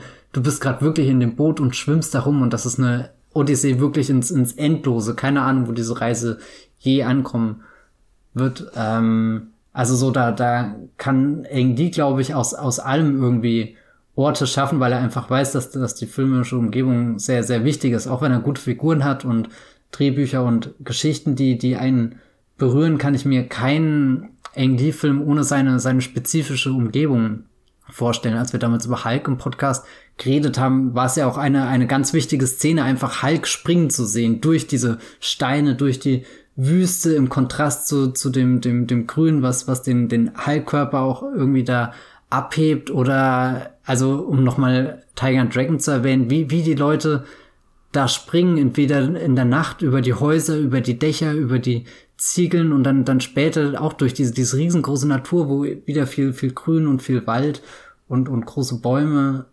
sind, das verschlägt mir dann die Sprache.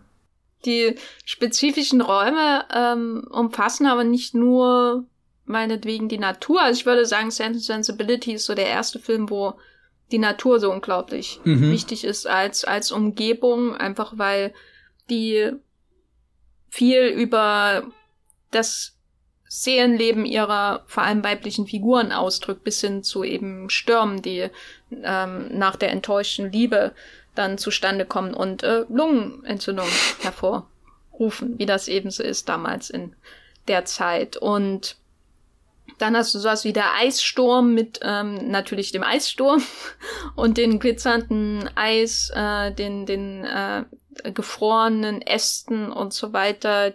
Wild with the Devil ist auch ein, ein großer Naturfilm, aber immer hast du auch, oder doch eigentlich immer hast du auch diese Innenräume, ähm, bei The Ice Storm ist es, bin ich immer wieder beeindruckt, wie furchtbar die Häuser aussehen. äh, äh, Im Sinne von, das sind so, so modernistische Klötze, die da irgendwie im Wald stehen. Also insbesondere die, die Wohnung oder das Haus von der Familie von ähm, Sigourney Weaver in der Eissturm, diese modernistischen kalten Betonwände, dieses Klotzhafte, sind nicht diese Häuser, die wir in anderen Vorstadtdramen zum Beispiel sehen. Also wenn wir uns die Häuser in der Eissturm vergleichen mit den Häusern zum Beispiel in American Beauty, der ja ganz ähnlich gelagert ist. Das ist eine ganz andere Art von Vorstadt, die wir hier in der Eissturm sehen, wo diese dieses Eis eigentlich noch das Wärmste ist, weil diese Häuser selbst für mich auch immer sehr kühl wirken. Die haben auch ähm, teilweise so, so ganz große Fenster schon übertrieben oder untertrieben eigentlich, also wo du so ganze Glasfassaden hast, äh, wo du merkst, aha, 60er, 70er Jahre, da ist mal ein bisschen moderner Geschmack äh, äh, durchgebrochen und dann setzen sie sich halt so einen ähm, quadratischen Block mitten in die Wälder ähm, und das ist mir diesmal schon wieder aufgefallen, wie, wie seltsam auch diese Häuser sind, in denen diese Menschen da ähm, zu Teil leben und da habe ich auch oft das Gefühl, die Bäume und der November draußen die wirken vielleicht kalt, aber das da drin ist noch alles viel schlimmer. Und sie haben auch, oder, oder mir haben sie so ein Gefühl vermittelt von, das war mal wirklich für den Bruchteil einer Sekunde war das das, das Top, was du dir kaufen konntest, das modernste, das tollste, das schickste. Aber es ist so schnell veraltet, hat so schnell an Bedeutung verloren und, und ragt halt jetzt wie, wie so ein, so ein, so ein, so ein Trumm aus der Vergangenheit daraus und es ist dummerweise dein Haus, deine vier Wände. Du bist da auch irgendwie drin ähm, gefangen, was, was du dir da hingesetzt hast, weil du konntest, weil du es dir leisten konntest, weil weil es gerade eben in Mode war, aber es steckt nichts mehr von dir da drinne und, und das spiegelt ja auch viele der Familienzustände, die sich da, äh, sind ja viele entfremdete Menschen, die dann auf engstem Raum zusammen sind und, und äh, auch gerade dieses Wohnzimmer von dem Haus, was du beschrieben hast, wo, wo, wo diese Treppe dann so leicht runtergeht, das sieht wie ein super ungemütlicher Ort aus. Äh, das Zimmer äh, mit dem Bett, wo sie sich für die Affäre treffen immer. Was ist das für ein Raum? Also da, das Wasserbett überhaupt. Ja, und also nichts, wo du das Gefühl hast, da entsteht ansatzweise etwas von Geborgenheit. Ganz im Gegensatz zu den Häusern, die er, finde ich, in der, der Vater-Trilogie am Anfang seiner Karriere drinne gehabt hat. Das sind alles Häuser, wo ich mir schon eher vorstellen kann. Also vor allem das Haus von The Wedding Banquet irgendwie, weiß nicht, das fühlt sich voller Leben an und voller Dinge, die noch in Bewegung sind und stehen und, und vermutlich auch noch nicht das letzte Haus irgendwie in dieser Stadt, aber allein wie, wie selbstbewusst die Figuren da durchlaufen, also keine Figur in der Eisstorm bewegt sich ansatzweise wie eine der jungen Figuren in äh, The Wedding Banquet oder so, das, das sind schon nochmal große Unterschiede, aber ja. Ja, und dann haben wir natürlich sowas wie das Stadion in Berlin. Wie würdest du denn das Stadion charakterisieren, weil das wird ja der, der Umgebung im Irak und ihrem Vor, was sie da, da haben, quasi entgegengestellt, was sehr reduziert ist, ne, sehr, da hat man das Gefühl, wirklich, äh, da hat man im, im Irak diese entschlackten Mauern, in denen sie sich da aufhalten, bis sie dann rausgehen zu ihrem Einsatz und dann hat man dieses Stadion. Ja, also irgendwie einerseits hast du einen Kriegsschauplatz da, wo, wo alles ernst ist, wo alles echt ist, wo, wo jeder Schuss jemanden töten kann und dann bist du in dieser riesengroßen Arena, die ja dir vor purer Künstlichkeit nur strotzt, die nur geschaffen wurde zur Inszenierung, wo, wo Events stattfinden, wo, wo unterhalten wird, wo ganz viele Kameras sind und also so irgendwas, wo, wo zelebriert wird und dann ist da eine Figur auf einmal in dem Stadion, die ja auch bekannt ist durch eine Videoaufnahme, die halt in einem sehr anderen Kontext entstanden ist und, und jetzt, jetzt wieder da, wo reingucken muss und, und die Kriegssituation fühlt sich auf einmal in Anführungsstrichen normaler an als dieses riesengroße Pompom, was da organisiert wird aus, aus ja, keine Ahnung, am ehesten äh, äh, Propagandagründen oder so. Also so im Endeffekt ist das ja so eine kleine Image. Tour, die sie da fahren. Ich musste da oft an den, den Flex of Our Fathers von äh, Clint Eastwood denken. Vielleicht sollte ich den nochmal anschauen. Äh, weil, weil ist da nicht auch irgendwie die, die, die Prämisse, dass die Soldaten da aus dem Krieg kurz zurück nach Amerika kommen? Um ja, das ist derselbe Film eigentlich, nur der eine ist gut und der andere ist Flex of Our Fathers. okay, ja. Äh, habe ich jetzt erstmal gar keinen Einspruch, bis ich den wiedergesehen habe.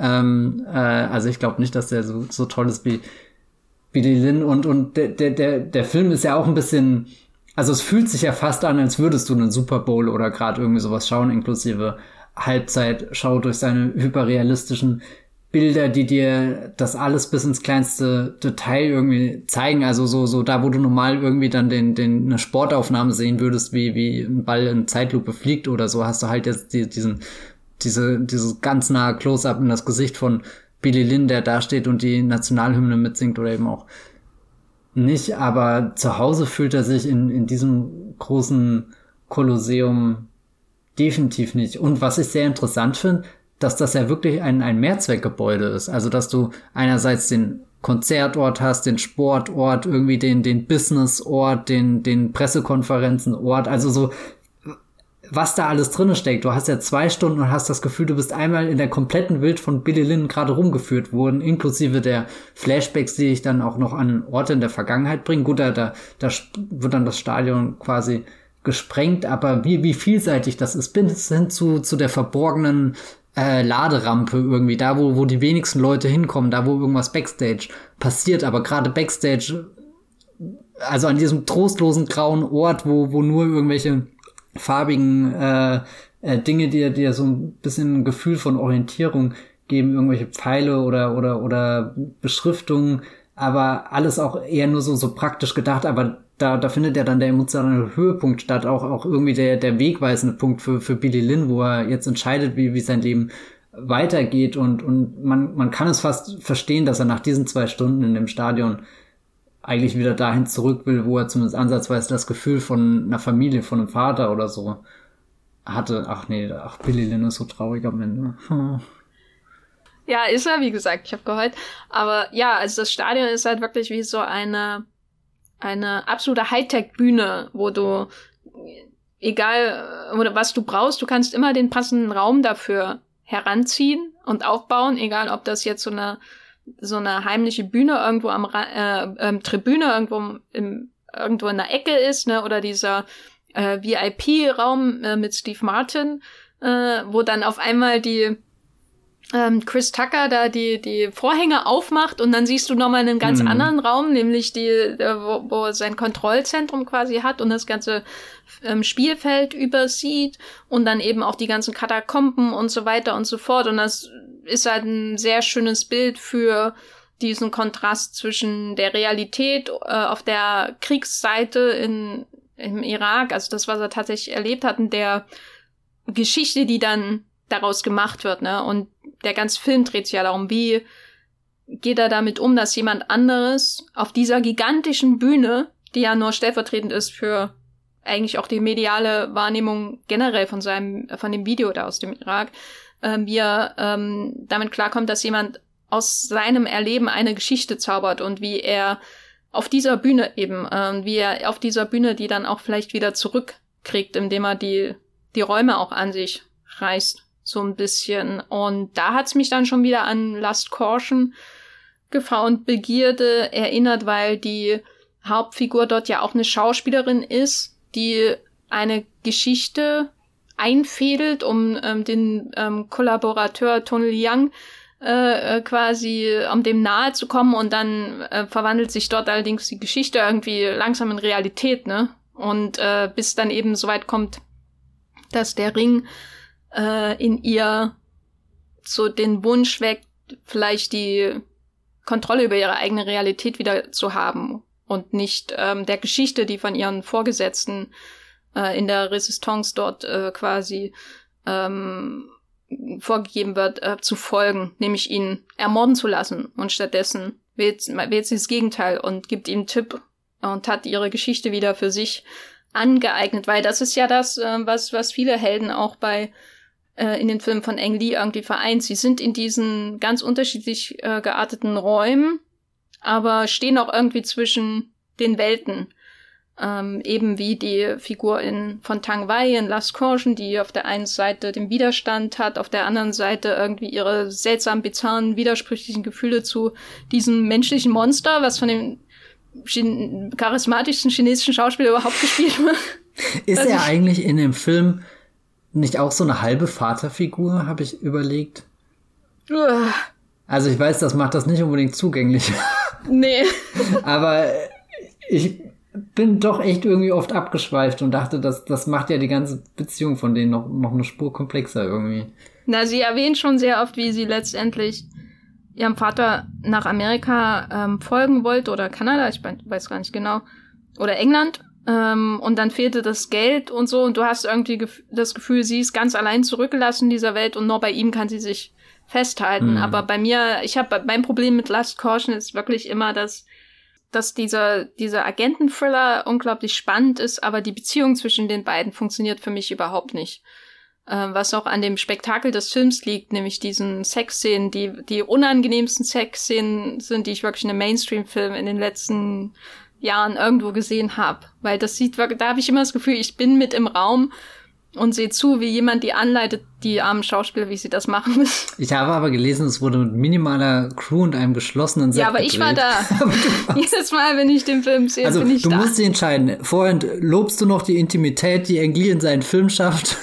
und jetzt nicht. Na, das Seltsame ist wirklich, dass die, dass der Meister für Intimität ausgerechnet bei diesen Sexszenen versagt.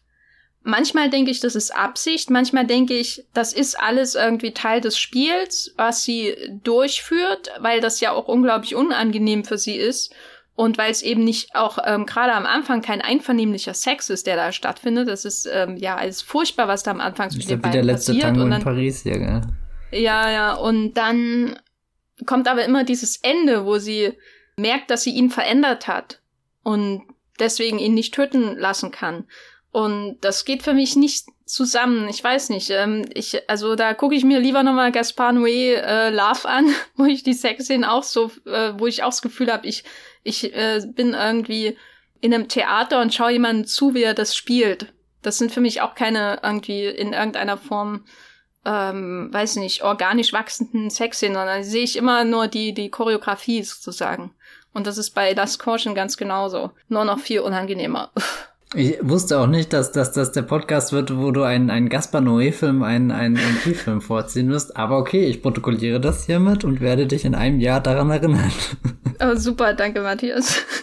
Wenn wir aber über die Räume reden, dann müssen wir, glaube ich, auch über die Bewegung reden, weil er ist zwar sehr natürlich für seine Dramen bekannt, aber er ist eben auch der Regisseur von Tiger and Dragon, Hulk, ähm, ja, Life of Pi. Also er ist, wird auch sehr stark mittlerweile natürlich mit Spektakel assoziiert, der Eng Lee. Gibt es für dich irgendetwas, was seine Action-Szenen verbindet oder sind die Kochszenen in Eat, Drink, Man, Woman nicht äh, auch Action? Das ist die pure Action. Du, du schaust hypnotisch hin und, und egal was du tust, du kannst nicht weg aus dem Raum. Das hat dich vollkommen in den Film hineingezogen. Aber nee, äh, du, hast ja vorhin schon eingeleitet, er ist der Regisseur, der da von Genre zu Genre springt und dieses Springen ist ja definitiv in Tiger and Dragon und Hulk am deutlichsten. Also das wäre so die pure Engli Bewegung, aber dann eben, ich habe ja vorhin auch gesagt, einmal Tiger and Dragon schwerelos, im Hulk richtig gewaltig und, und das drückt ja auch schon wieder seine, seine Vielseitigkeit aus, dass er da zwar so ein, so ein, so ein Wiedererkennungsmove sich angeeignet hat an, an wirklich atemberaubenden Dingen, auch irgendwie Dinge, glaube ich, die er sehr beherzt durchzieht, wo viele reagieren und sagen, hm, nee, das ist unrealistisch, das ist seltsam, obwohl wir eigentlich täglich im Blockbuster-Kino Dinge gucken, die, die meilenweit entfernt von realistisch sind, aber uns das Blockbuster-Kino doch irgendwo durch so einen so einen grim and gritty Ansatz ähm, manche Action-Szenen plausibler darstellt und, und dann akzeptiert man das, glaube ich. Also so, so dass du eher die, den Superhelden-Brawl in Man of Steel oder, oder Batman vs. Superman annimmst, anstatt dich einfach drauf einzulassen, dass, dass diese puren, reinen Bewegungen in Tiger und Dragon eigentlich viel schöner und, und kunstvoller und weiß nicht was sind, sondern oder, oder eine der, der ersten Begegnungen, die ich mit Tiger und Dragon gemacht habe, die fand leider, glaube ich, nicht unter optimalen Umständen statt, also dass der Film so, so geframed war, als, naja, das ist doch auch irgendwie affig, was da passiert. Siehst du nicht da, wie sie an Schnüren hängen und so. Und jetzt habe ich den im Sommer nochmal geguckt und war total baff. Also mir fällt da kein anderer Film, also klar, ich habe andere Filme gesehen, die in die Richtung gehen, aber wenn das irgendwie macht, dann, dann hat das doch nochmal so, so, so ein ganz hohes Level an, an Feinfühligkeit, die, die in den, den Sprüngen da unter gebracht sind und, und auch mit der, der Kraft, die die Figuren aufwenden müssen, um das zu machen, was für uns jetzt so leichtfüßig einsieht, äh, aussieht, auch wenn, wenn sie da parieren mit ihren Klingen und all dem, merkst du ja, da ist so, so eine absolute Konzentration auf den Moment, auf auch den, die Ausgeglichenheit mit ihrem Geist oder so. Also es ist nicht einfach nur so ein äh, Ausstellen und Schaulaufen. Also äh, ich äh, habe mich zwar noch nicht ganz geeinigt, was ich von den sechs Szenen in Last Caution halte, aber ich finde zumindest, was du gesagt hast, dass du einer Choreografie zuschaust. Das fand ich sehr nachvollziehbar in, in meiner Suche nach, nach meiner Meinung zu der Szene, aber das würde ich bei, bei Tiger and Dragon komplett ausklammern. Also klar steckt da auch eine brillante Choreografie dahinter, aber es ist nicht das, worüber ich nachdenke, wenn ich den Film schaue, sondern ich bin, bin direkt drinnen in diesem, diesem Abenteuer. Life of Pi springt der Wal über das Boot. Das ist auch sehr schön. Und der, der Schiffsuntergang. Oh mein Gott, ja, das ist vielleicht sowieso eine der besten English-Szenen, wo, wo du das Schiff siehst, wie es unter Wasser leuchtet und, und ihn, die Silhouette, wie er davor schwimmt. Also, oh Gott, ja, das, das ist das English-Bild, glaube ich, für mich. Ja, und dass es vor allem schafft, die, also was ich da sehr beeindruckend fand oder stellvertretend eigentlich für das, was ihn als Action- oder Spektakelinszenierregisseur äh, auch auszeichnet, ist, dass es schafft, ähm, dich da auf diesem chaotischen kleinen Boot in diesen riesen Wellen mit diesen Tieren und dem untergehenden Schiff, dass es dich darauf irgendwie äh, orientiert und gleichzeitig die Unübersichtlichkeit und den, das Chaos des Ganzen trotzdem hm. fühlbar macht. Aber das ist einfach so eine gewisse technische Meisterschaft, die sich da ausdrückt, die da, die ja auch schon in Crouching Tiger, Hidden Dragon hat, die er vor allem auch in dem von mir immer nur lobend zu erwähnten Ride with the Devil hat, wo fantastische Schießereien drin vorkamen. Allein diese erste große Schießerei in dem Film, wo die Gruppe von Bushwhackern, also die Guerilla, Gruppe, die den ähm, Süden im amerikanischen Bürgerkrieg unterstützt, sich da in die Uniformen von den äh, Yankees gesteckt hat und dann zu diesem komischen random Bar im Nirgendwo kommt. Dieser Shootout da, ne, das ist sowas, wenn du überlegst, was er für Filme Forward with the Devil gemacht hat, dann kommt er auf macht so, so ein, inszeniert so einen, so einen fantastischen Shootout, der auch sehr brutal äh, zum Teil ist und ähm, denkst nur, boah, wo kam das denn jetzt her? Also insofern ist äh, Ride with the Devil der, der echte Tiger and Dragon für mich, wenn es um die Enthüllung von Ang Lee als Re mhm. Action-Regisseur geht. Wenn wir jetzt schon bei Action und Bewegung sind und äh, Ride with the Devil, ich musste bei dem Massaker sehr an äh, Wild Bunch denken, weil wir da ja auch sehr intensiv hm. über das einleitende Massaker geredet haben. Und ich meine, gut, es ist bestimmt nicht der beste Vergleich, aber es war einfach visuell noch sehr gegenwärtig in meinem Kopf. Und Ang Lee zeigt dir auch zwischendrin einfach so ultra brutale Dinge, die dann in den Straßen passieren, während die einen feiern und die anderen über die Leichen trauern und so. Das ist kaum auszuhalten. Und er hat immer dieses Kindergesicht drin. Ja. Was ich auch sehr interessant fand. Ähm, das ist natürlich was, was er mit The Wild Bunch teilt, damit wir hier diese, diesen Vergleich nochmal haben, der unbedingt hier rein muss. Sam Peckinpah, Ang Lee ähm, Brüder im Geiste. äh, und das, das Kindergesicht hast du aber auch später noch mal in Billy Lynn, was ja sein zweiter Kriegsfilm ist, im Grunde, wo es auch um jemanden geht, der ähm, zwischen diesen Welten hin und her schwankt, ne? Also entweder ist er auf der einen Seite der Geschichte oder auf der anderen. Entweder ist er der, der den in Billy Lynn sehr offensichtlich als äh, unrechten Krieg bezeichnet, Irakkrieg, äh, der, der da hineinzieht, oder er ist der, der sich ähm, da heraus ähm, zieht aus, aus diesen, diesen Verpflichtungen. So, und bei ähm, Billy Lynn hast du ja diesen Flashback, wo sie das Haus ähm, stürmen mit der Familie drin und dann gibt es diesen langen Shot auf auf ein Kind, was was da sitzt und und dem Ganzen zuschaut und was ja eigentlich schon die amerikanische Geschichte im 20. Jahrhundert sehr gut zusammenfasst finde ich. Vor allem auch die amerikanische Geschichte natürlich in den ersten zwei Jahrzehnten im 21. Jahrhundert. Ähm, das ist natürlich ein plakatives Bild, aber äh, es, es, war jetzt nochmal interessant, Ride with the Devil ähm, vor Billy Lynn zu schauen und diese Momente sich ähm, quasi in der Kommunikation über zu sehen, weil es ja beide Filme auch über Amerika ich glaube, darüber haben wir eh bisher sehr wenig gesprochen, dass irgendwie so ein unwahrscheinlicher Amerika-Chronist auch geworden ist. Also so ganz beiläufig in seinen Filmen. Das ist nie vorne mit dabei, aber am Ende hast du doch auch irgendwie das Gefühl, er erzählt eine kleine seltsame Amerika-Geschichte. Ja, ich meine, der, der Ice Storm ist auch eine spezifisch amerikanische Geschichte. Mhm. Da, durch das Setting, durch, durch den politischen Hintergrund und äh, nicht zuletzt durch die Nixon-Maske. Äh, das ist so was eine hier in, in der Eisstory. ja, das hat mich auch als Kind, seit ich diese Premiere-Werbung gesehen habe, nicht mehr losgelassen. Ich dachte vorhin, das war der Grund, warum du den schauen wolltest. ich war nicht losgelassen, ich musste es schauen. Ähm, ist Taking, ist Taking Woodstock, äh, ist das Film über Amerika? Ja, ich glaube, ich glaube schon. Allein wie, wie äh, rein, oder ich weiß nicht, Woodstock ist ja irgendwie in meinem Kopf als dieses ultimative Festival, was aus dem Nichts entsteht und nur, keine Ahnung, Musik, Freude und Leben oder was auch immer feiert und, keine Ahnung, Taking Woodstock fängt ja eher an mit Verträgen und weiß nicht, und Geldgeschäften und Leute in Anzügen, die auf Leute ohne Anzüge treffen und trotzdem sind alle erstmal am Geschäft irgendwie interessiert.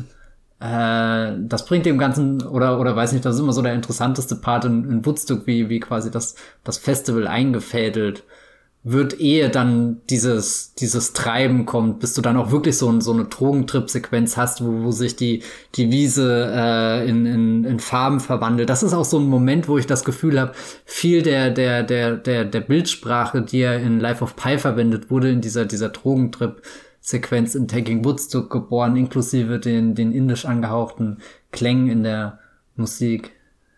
Gibt es eine liebste Action-Szene von Ang Lee, an die du gerne zurückdenkst?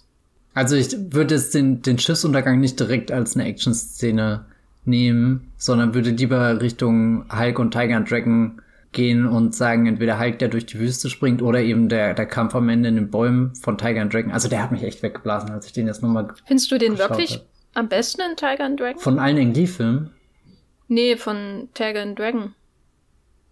Ist das der beste Kampf für dich? Ach so, der beste Kampf in Tiger and Dragon. Na, es ist der, wo ich, ähm, ähm, also so, wo, die, wo diese Schwerelosigkeit, wo, wo ich einfach da sitze und sie nicht festmachen kann. Also das eben was Schwerelosigkeit irgendwie dann im Idealfall für mich im Kino auszeichnet. Also das davor, also so, ich meine, der, der, der Kampf, wo sie in, in, in der äh, urbanen Umgebung sind und über die Dächer und so, da, da bin ich richtig drin in den Moves und so, weißt du, da, da gehe ich mit und, und, und beobachte jede Bewegung, aber am Ende dieser, der Kampf, das ist schon so, so nur noch so ein Fliegen und so ein Schweben, das ist dann quasi die, die Space Odyssey, die, die ganzen Farben, die an dem Astronauten vorbeigehen, das ist das Level irgendwie der Action. Davor finde ich die, äh, kann ich die Action sehr konkret greifen, was ich auch mag, aber ja, ich weiß nicht, da, da ist der, der, der Tiger and Dragon noch mal, noch mal eine Stufe höher für mich. Welche würdest du denn als beste bezeichnen? Na, meine liebste ist die der Triple Fight gegen Cheng Pai Pai, wo dann später Joy und Fat dazukommt. Mhm. Weil ich muss, äh, bei, bei Tiger and Dragon gefallen mir die Action-Szenen am Boden immer am besten. Ich meine, so viel sind ja auch nicht am Boden in den Szenen, aber das Wire Fu, wenn er sie dann ähm, über Häuser laufen und, und Blätter laufen ist, ja, das das ist sowas, das kann ich auf einer abstrakten Ebene irgendwie bewundern, wie wenn ich, weiß nicht, jemanden sehe, der, der ein wunderschönes Aquarell malt oder so und ich schaue ihm zu, wie, wie das gemalt wird. So fühlen sich die Szenen halt mhm. an, ne? wie so ein Pinselstrich über das Dach und dann hast du aber statt des Striches die Figur, die sich so da durchbewegt. Ähm, aber richtig mit dabei, reingezogen in diesen Film, ähm, fühle ich mich bei diesen Kämpfen am Boden und vor allem bei diesem Kampf mit diesen vielen Elementen äh, an Figuren, die äh, dazukommen oder wieder weggehen. Äh, und, und das ist wirklich so eine Szene, die habe ich nochmal geschaut und war wirklich baff, weil normalerweise ist Tiger and Dragon nicht mal weder mein liebster Ang Lee, noch mein liebster Wuxia-Film, noch mein liebster Michel Yeoh-Film, noch mein liebster Joan Butler. Also es ist eigentlich der Film von Ang Lee, an dem ich am wenigsten Interesse noch hab neben, weiß nicht, Last Caution oder so, weil ich immer eher ein Hero-Fan war. Und weil mein Problem mit Tiger and Dragon immer ist, dass er versucht, so die, die Tendenzen in den Filmen von King Hu irgendwie alle zu verbinden, die er finden kann, mhm. habe ich das Gefühl. Also der will halt sowohl Come Drink With Me haben, was eher so ein klassischer Martial Arts Wuxia-Film ist, von King Hu, der ja auch ein großer, einer der größten taiwanesischen Regisseure überhaupt ist und ein wichtiges Vorbild war für den Film. Und dann will er aber auch die Transzendenz am Ende von ähm, A Touch of Zen drin haben äh, hat er ja dann auch mit äh, Zhang Ziyi, die da runterspringen. Und das sind immer zwei verschiedene Sachen, die für mich nicht so richtig zusammenpassen. Weder ist das eine richtig Martial Artig genug, richtig intensiv, dafür wird zu viel gelabert. Und das andere ist auch nicht zu abgefuckt genug, wie bei King Hu. Bei King, King Hu geht halt viel weiter in der Touch of Zen. Ähm, deswegen mochte ich immer lieber Hero, weil der irgendwie die abstrakten Bildideen und thematischen Ideen ähm, besser verbindet mit den Kämpfen. Uns wird in Hero wesentlich weniger geredet, was ich wirklich gut finde. Hero ist schon hier äh, Yimo Sang, oder? Zhang Yimou. Genau so rum, ja. ja. Das ist der Flying äh, Dagger.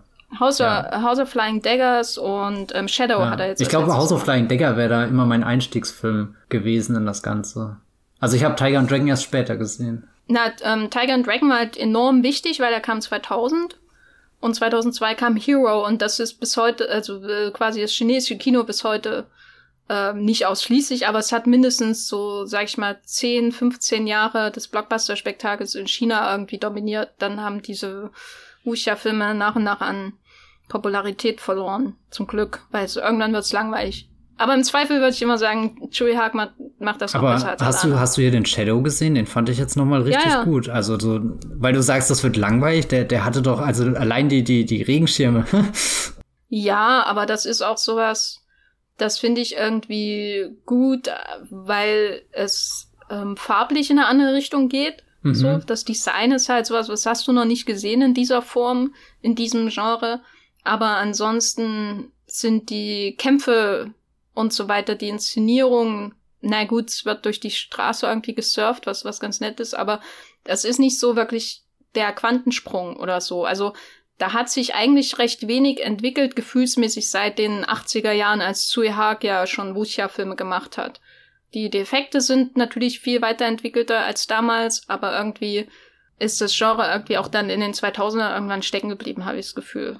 Außer eben Tsui Hark ist da und macht sowas wie äh, Flying Daggers of Dragon Gate, nee, Dragon Tiger, nee, was auch immer heißt diese 3D-Filme, wo er, wo er Wuxia in 3D macht und dann das einfach, ah, oh, das ist das Geist, was gibt. Ein Hoch auf das 3D-Kino.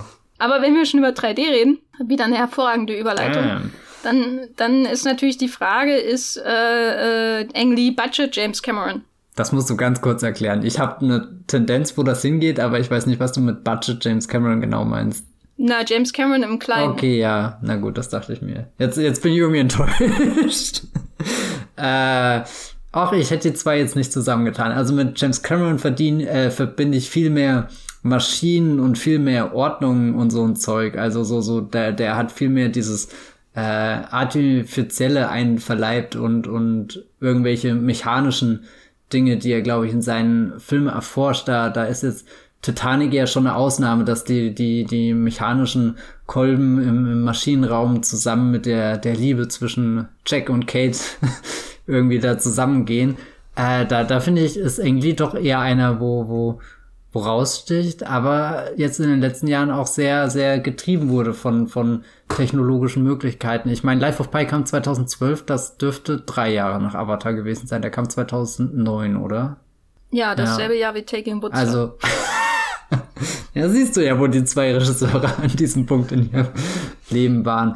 Ähm, ich finde es sehr interessant, dass äh, irgendwie so eine, so eine natürliche Neugier, würde ich jetzt mal sagen, für ähm, moderne Technologie hat. Also ich habe nie das Gefühl, dass ihm die von einem Studio aufgedrückt wird oder dass das Studio ihm sagt, du kannst den Film nur drehen, wenn er jetzt in 3D kommt. Ich meine, gut, 2012 war das wahrscheinlich bei jedem Film mit einem Budget über 100 Millionen unvermeidbar, dass der früher oder später in 3D gedreht oder dann später konvertiert wurde. Ähm, ich habe jetzt sowohl in, also Life of Pi, Billy Lynn und Gemini Man, das sind, das sind ja seine, seine drei sehr Technik äh, äh, gefederten Filme immer das Gefühl, das steht schon irgendwie im Zeichen der Geschichte, die er da versucht zu erzählen. Also du, du hast ja vorhin gesagt, das war eine der tollsten 3D-Erfahrungen für dich überhaupt, den, den Life of Pi zu, zu gucken. Und das ging mir ähnlich, aber jetzt auch, wo ich ihn wiedergesehen habe, finde ich, sind, sind die Welten auch immer noch sehr, sehr tief und sehr, sehr plastisch, sehr greifbar, was er da an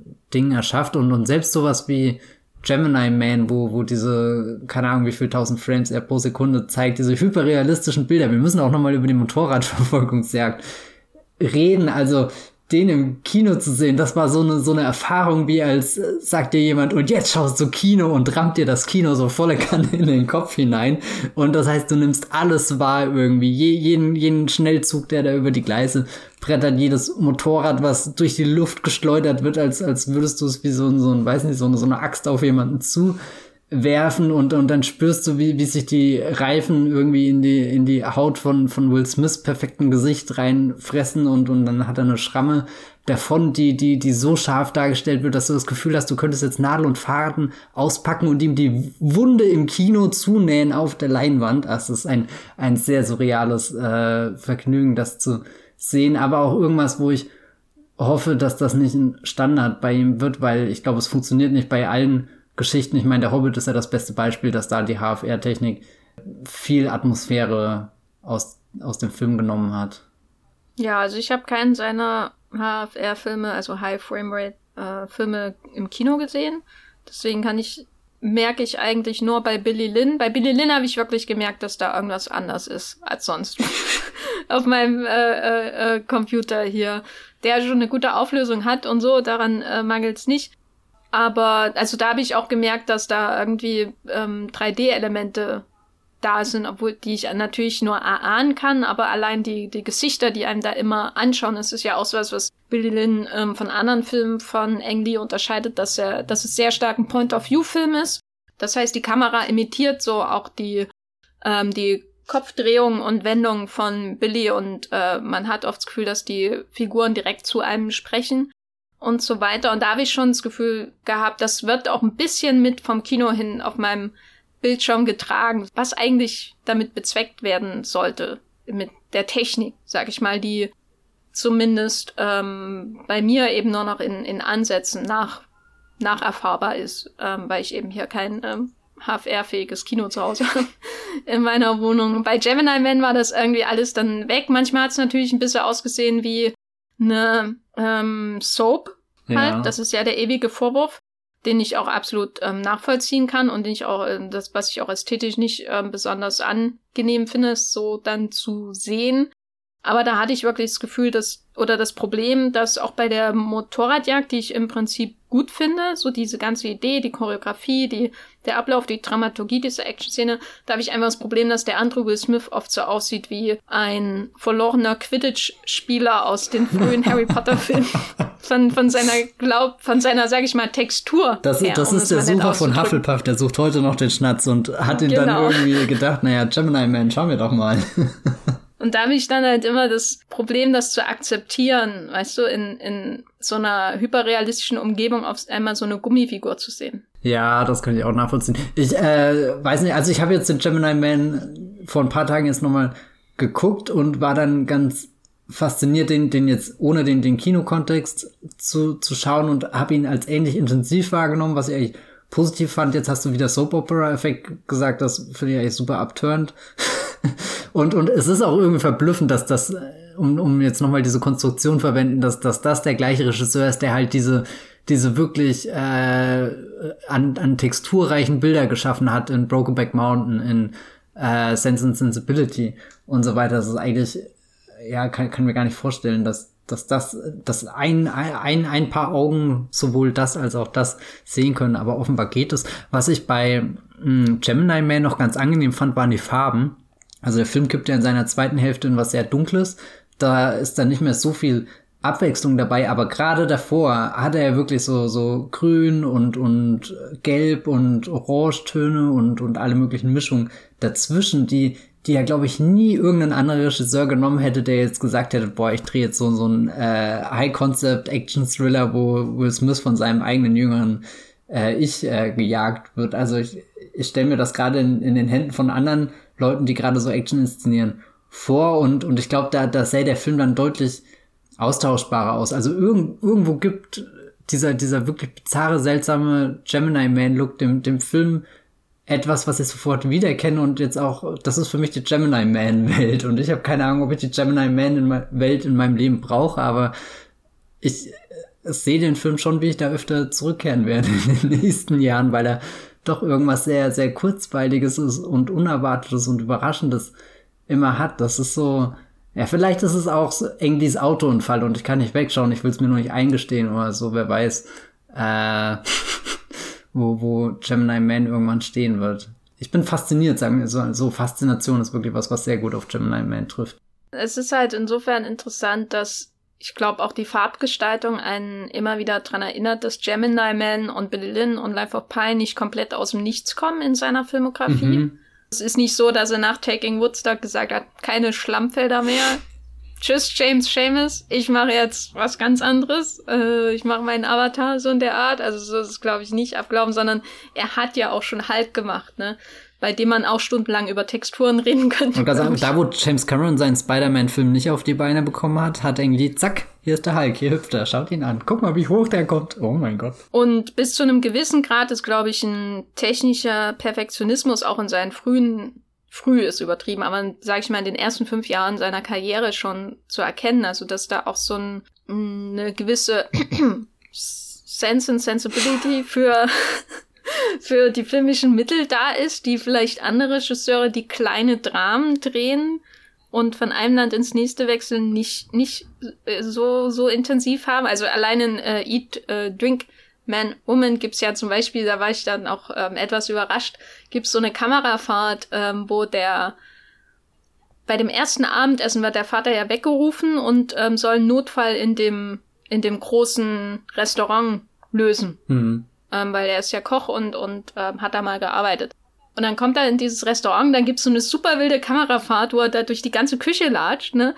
Und du denkst, hä, wo kommt denn das jetzt her? Und, und das kommt auch nie wieder so intensiv in dem Film. Aber da habe ich das Gefühl, da ist jemand, der auch experimentieren will mit den Möglichkeiten, die ihm gegeben sind. Genau wie er in Sense and Sensibility mit dem ähm, fast tadellosen Framing der Figuren ähm, arbeitet, als würde er wirklich Bilder aus der englischen Landschaftsmalerei aus dem frühen oder späten, ähm, acht, äh, späten 18. und frühen 19. Jahrhundert nachahmen oder nachahmen oder adaptieren ist, glaube ich, das bessere Wort, weil es ist ja nicht ähm, hier Girl with a Pearl Earring, wo es halt wirklich nachgeahmt wird, sondern wirklich eher so eine Einverleibung der, der ähm, Seelenwelten, die da in den Natur, in der Naturmalerei ähm, stattfinden. Und das ist ja auch ein Ausdruck von Umgang mit Technik in einem Film, ne? obwohl es ein Film ist, wo halt höchstens mal Alan Wiggle mit seinem Pferdchen langreitet und das nicht in wahnsinnig aufregenden Plansequenzen oder so. Und dann gibt's natürlich Ride with the Devil, der einfach geil ist. Die Technikaffinität ist, glaube ich, schon in den 90er Jahren da und in Crouching Tiger, Hidden Dragon kommt sie dann zum ersten Mal intensivst raus. Hm. Aber ja, wie, wie siehst du denn jetzt seinen weiteren Karriereverlauf nach zwei finanziell eher enttäuschenden Filmen. Ja, das hoffe ich, dass das seine Karriere jetzt nicht, dass ihn das nicht in eine Sackgasse drängen wird, wo er jetzt auf einmal wirklich Dinge machen muss, damit er halt irgendwie noch Filme bei einem Studio finanziert bekommt. Wir, oder du hast ganz am Anfang festgestellt, dass, dass er ja was macht und macht und macht und es so, so unberechenbar, wie, wie sich seine Filmografie gestaltet. Und da würde ich schon hoffen, dass er dabei bleibt, dass er hoffentlich auch keiner der Regisseure ist, die bei Netflix verändern. Also es fühlt sich jetzt einfach sehr seltsam an, die, die Vorstellung, den nächsten Ang Lee-Film, weiß nicht, weil, weil er ist so, so ein Autor, der, der sich ja wunderbar in, in der Riege von Netflix machen würde. Das war ja meine nächste Frage. Wann kommt Ang Lees Roma? Ja, ich meine, andersrum, seinen Roma würde ich gern sehen. Ich habe aber auch das Gefühl, er hat schon oft seinen Roma gedreht, oder? Also so jetzt im Gegensatz zu, oh Gott, das soll jetzt nicht, ich will jetzt nicht Afonso Coron gegen Eng Lee ausspielen, aber. Mach, so wäre es besser. Nein, ich befürchte, ich würde da schon zu Coron tendieren, aber Eng Lee ist, glaube ich, nicht so viele Plätze weiter hinten auf dem Podest. Würdest du Eng Lee vor, vor Coron stellen? Ja, äh, ja, ja. Ja, also ich mag äh, zu Cuaron, denn ich glaube, ich habe eine intensivere emotionale Bindung zu einigen seiner Filme als zu jetzt, wenn ich mir das ganze Werk von Eng Lee anschaue. Aber Eng Lee hat einfach, nee, also der, der ist besser. Okay, also wir machen mal kurz. Gravity ist Life of Pi, Harry Potter ist Tiger and Dragon, äh, Roma wäre Brokenback Mountain. Roma ist Eat, Drink, Man, Woman. Ah ja, okay, auch gut. Äh, wo ist Little Princess? Weg. Ang Lee hat nie so einen ja. awkwarden, unangenehmen Film gemacht wie Little Princess. Wo ist Children of Man? Ist das Gemini Man? Children of Men ist für mich eher Billy Lynn. Ja. Auch was ein Einsatz der Technik, ja. den Blick auf äh, die Welt, die, die Politik und so weiter. Ja, okay, also ich sehe schon einen direkten Vergleich da. Da ich, ich komme mir gerade wirklich dumm vor. nee, also ich hoffe, Engli macht noch sehr viele Filme weiter und, und isst Burger, nachdem er Auszeichnungen für beste Regie bekommt. Das finde ich auch verblüffend, dass das Life of Pi also irgendwie, das, das ist eine der wenigen Oscar-Verleihungen, die ich geguckt habe. Und ich weiß noch, wie unfassbar ich mich darüber gefreut habe, dass das Englina den Oscar gekriegt hat. Aber es ist eigentlich erst sehr spät passiert, oder? Ja, aber vielleicht nochmal für alle, die das nicht kennen. Äh, Matthias spielt hier natürlich auf ein Bild an, wo Ang Lee mit seinem Oscar und einem Burger vor einem In-and-Out-Burger Laden zu sehen ist, wo die Oscar-Gewinner hinterher immer hingehen. Ich bin mir sicher, alle, alle Wollmilchcast-Hörerinnen kennen, kennen dieses Bild in- und auswendig. Es ich bin mir da nicht sicher, ich bin mir da nicht also sicher. Das ist Bestandteil ähm, meiner film Ich bin auch sicher gehen, ich finde, ihr solltet das einfach äh, mal googeln, äh, weil egal ob ihr es kennt oder ob ihr es nicht kennt, es wird euren ähm, Tag versüßen, das Bild. Ja, und ihr habt danach Hunger. Also vielleicht wirkt es sich auch sehr plagend auf euren Gemütszustand auf, weil ihr wisst, ihr könnt gerade weder einen Oscarsieg feiern noch einen Burger essen. Denkst du denn, er, er wird als nächstes was Kleineres machen? Weil irgendwie ist er jetzt auch auf einer Ebene angekommen und das in einem Kontext von einer Filmindustrie, die sich sehr stark wandelt, wo die Möglichkeiten, Brockback Mountain zu machen, wahrscheinlich geringer sind, ne, in den USA als vor, äh, was, 15 Jahre ist der schon, ach Gott, ich bin weil der, der Filmsektor sich ja. einfach so stark wandelt in den USA und gleichzeitig aber auch China zum Beispiel sich äh, fundamental die Filmindustrie äh, dort gewandelt hat. Wo ist das, wo er noch hinkommen kann, wenn er nicht ähm, Life of Pi machen möchte oder Netflix-Film oder, weiß nicht, ein Marvel-Film, ne, um mal hier wirklich einen Teufel an die Wand ja, zu machen. Ja, ich äh, habe eigentlich gewartet, bis der Name fällt und, und ich meine, wenn mittlerweile Leute wie Sam Raimi bei Marvel unterkommen, das mag jetzt irgendwie komisch klingen, weil im Endeffekt hat er drei der größten Marvel-Filme gemacht, aber es ist ja nochmal eine andere Stufe, jemanden wie Sam Raimi, den ich schon eher als Auteur einordnen würde, im MCU unterzubringen, jetzt in Phase 4, also nachdem eigentlich zwei Phasen lang nur so, so, keine Ahnung, Leute engagiert wurden, die die Filme gedreht haben, die Kevin Feige wollte, kann das passieren. Also ich denke mir, wenn er sowas wie Brokeback Mountain wieder drehen will, dann wird es sehr schwer sein, den außerhalb von sowas wie dem Netflix-Umfeld oder dem iTunes-Umfeld oder so zu machen. Also das, was halt gerade Scorsese ausnutzt mit Irishman und jetzt hier äh, dem neuen Western, den er für, für Apple TV Plus, habe ich gerade iTunes gesagt? Ja. Willkommen im ja, Jahr 2000. Äh, der, der große Streamingdienst äh, Apple TV Plus ist natürlich gemeint. Also ja, entweder steckt er das ein Du hast das gesagt, wenn, wenn er nicht wieder sein Life of Pi drehen will, das hört sich so negativ an. Eigentlich fände ich das nicht schlecht, weil ich, weil ich finde Life of Pi einen seiner besten Filme. Ich, ja, keine Ahnung, ich hoffe halt nicht, dass Gemini Man als so ein Signal wahrgenommen wird von, okay, Eng Lee dreht halt jetzt auch so Actionfilme. Also, das will ich jetzt weder disreflektiert, ihr wisst schon, sagen gegenüber Actionfilmen noch, äh, Eng Lee also so, er wird jetzt so ein Auftragsregisseur oder so. Das können, glaube ich, viele missverstehen, die die Gemini Man nur auf so einer Oberfläche anschauen. Okay, er hat halt jetzt das neue Action-Vehikel für Will Smith gedreht und keine Ahnung, als nächstes macht er weiß nicht was. Er ist ja nicht so tief gefallen wie M. Night Shyamalan mit seiner Will Smith, mit seinem ah, Will ja, Smith-Erlebnis, Smith um es mal so zu sagen. Bei Shyamalan musste er dann wirklich zu Blumhouse gehen, um sich wieder so ein bisschen zurückzuarbeiten in den Film Mainstream. Ich meine, was natürlich interessant wäre jetzt außerhalb von Marvel die Überlegung, ist Ang Lee ein Regisseur, den wir uns in einem Franchise-Kontext überhaupt vorstellen können? Also was ist, wenn James Bond experimenteller wird oder wenn James Bond. Ja, nee, ja. also so, so kann er. Gib mir einen Ang Lee James Bond Film. Wo kann ich unterschreiben? ich äh, schick dir die Papiere gleich rüber. äh, da, da, das könnte mir, also ich fände es nicht abwegig, weil ich glaube, da, das ist momentan eine Reihe, wo, wo Leute ein bisschen Handschrift reinbringen können, aber auch viel James Bond DNA noch vorhanden ist, die, die verarbeitet wird. Also so, so, dass das, das äh, Director-Friendly Franchises, also das, was Warner für die, die, die, die Studios und Regisseure war, bis HBO Max Cam und, und selbst Denis Villeneuve ganz mutig wird, zu sagen, wie furchtbar das ist. Es ist aber auch alles oh, das Kino, was passiert, Jenny? Aber der hat sich erst getraut, als, als Christopher Nolan ja. das gesagt hat, ne? Ich finde das, äh, hier nochmal kurz im Kontext, also sowohl Denis Villeneuve als auch Christopher Nolan haben sehr stark die Entscheidung kritisiert von, von Warner, dass da alle zukünftigen Blockbuster in den USA gleichzeitig auf dem Streamingdienst HBO Max veröffentlicht werden. Aber das, was ich bei, also ich meine, Nolan kann es halt auch einfach sagen. So, so, der, der hat so einen Track Record, da, da fällt es, glaube ich, schwer als Studio-Boss irgendwie ihn jetzt da leicht rauszukicken, während Villeneuve hat halt jetzt nicht unbedingt einen Mega-Hit nach dem anderen rausgehauen, sondern kommt ja eigentlich eher gerade aus diesem Blockbuster Zwielicht, wo Blade Runner 2049 zwar sehr positiv von Leuten aufgenommen wurde, aber halt von dir, ja, aber halt definitiv nicht das Geld eingenommen hat, was irgendjemand sich mit mit äh, diesem diesem Franchise, glaube ich, gewünscht hätte und und jetzt steht er bei Dune eigentlich das, das, das, das ist ja noch kein Friend, also oder oder das, das, das soll ja gerade noch entstehen und jetzt posaunt er schon solche Worte raus, dass ich meine andersrum, äh, ja irgendwie respektiere ich das auch sehr stark von ihm. Das war schon eine geile Nummer. Das Zitat, das geht runter wie Buddha. Ha. Mein letzter Gedanke zu diesem Thema ist, dass ich ähm, Life of Pi geschaut habe nochmal und mir dann vorgestellt habe, wie es wäre, wenn äh, Richard Parker und Paddington auf dem Boot wären. Oh, ja, hm, oh Gott.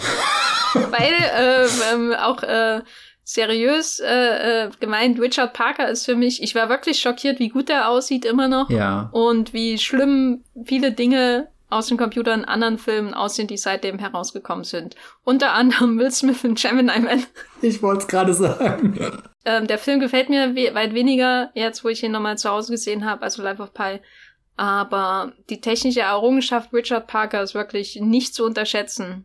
Das dauert noch viele Jahrzehnte, bis der seine Wertschätzung erfährt, fürchte ich. Ich würde aber, also die Effekte in, in Life of Pi, nicht nur Richard Parker, was mich sehr beeindruckt hat, abgesehen davon, dass ich die, die Szene, wo, wo der, wo er dann vor dem Schiff so, so halb schwimmt, wie die Wellenbewegung in dem Film stattfindet, also wie, wie dir der Film klar macht mit, was passiert, wenn sich eine Welle vor dir auftürmt und was diese Welle alles verschluckt. Also wie sich innerhalb vom Bruchteil einer Sekunde so ein kompletter Raum dann da verändert. Also wo eben noch Luft war, ist auf einmal Wasser oder keine also du, du schwimmst dann in so einem, so einem seltsamen Vakuum rum. Das, das also das finde ich total gigantisch. Aber, ja. aber, es ist wirklich besser als die Welle in Wolfgang Petersens Poseidon.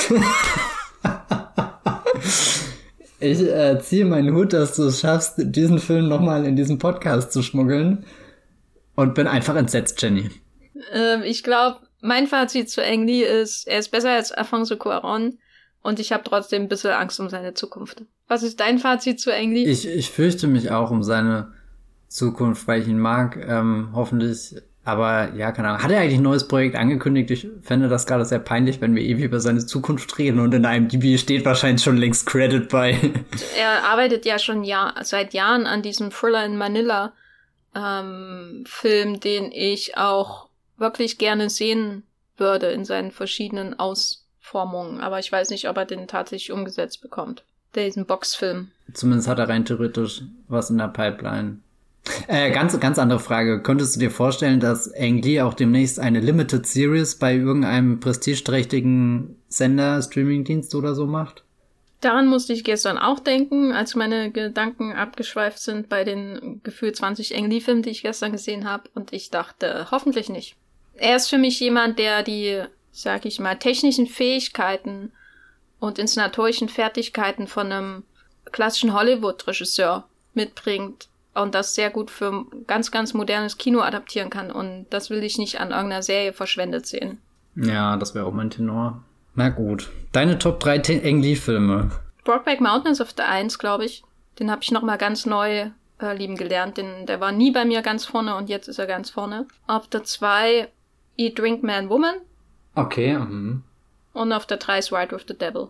Uh. Und auf der 4 ist Billy Lynn. Uh. Danach wird es einfacher. Wie ist es bei dir? Also ich, oh, ich würde gerne den ersten Platz teilen. Also wenn ich in der Stimmung bin für viele Tränen und viel Natur, dann wäre es definitiv Brokenback Mountain. Wenn ich in der Stimmung bin für viele Tränen und viel Natur, äh, dann wäre es Life of Pi. und auf den dritten Platz würde ich, glaube ich, Tiger and Dragon tun. Gut, Gemini Man ist nicht vorbei, äh, dabei. Das ist auf jeden Fall mal ähm, ein Fortschritt. ein Fortschritt, ja. Ich sage jetzt nicht, wo der Ride of the Devil rumreitet. Der, das will ich nicht wissen, yeah. weil deine Meinung ist sowieso disqualifiziert für diesen Film. Oh Gott, ist das schlimm. Ich glaube, ich wurde. Ja, egal.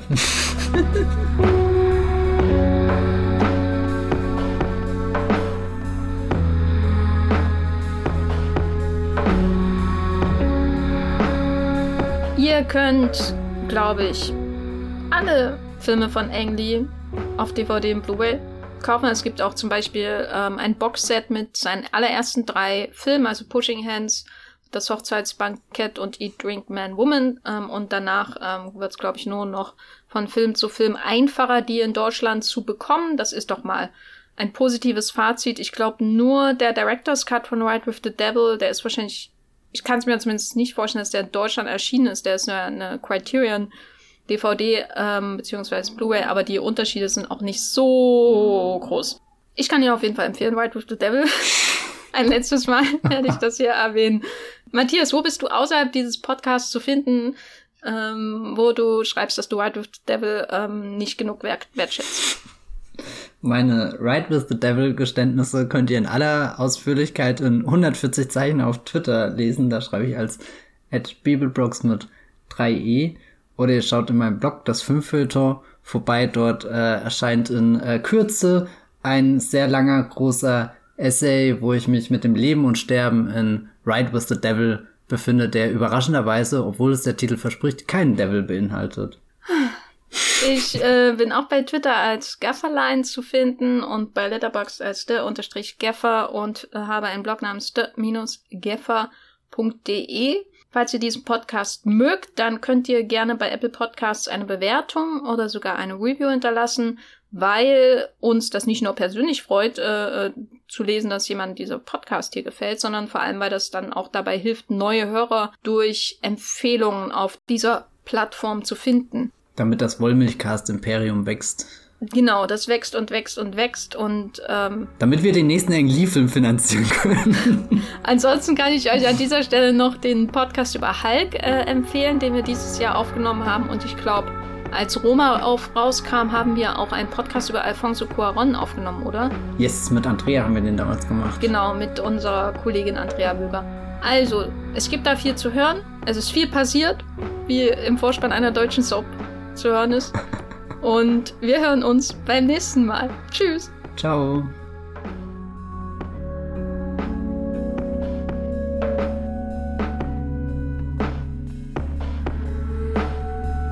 Der Wollmilchcast wird produziert von Matthias Hopf und Jenny Jeckel. Unser Intro und Outro stammt aus dem Song Slam Canto von Kai Engel. Ihr könnt den Podcast bei allen gängigen Apps abonnieren und wir freuen uns über Kommentare und Bewertungen bei iTunes.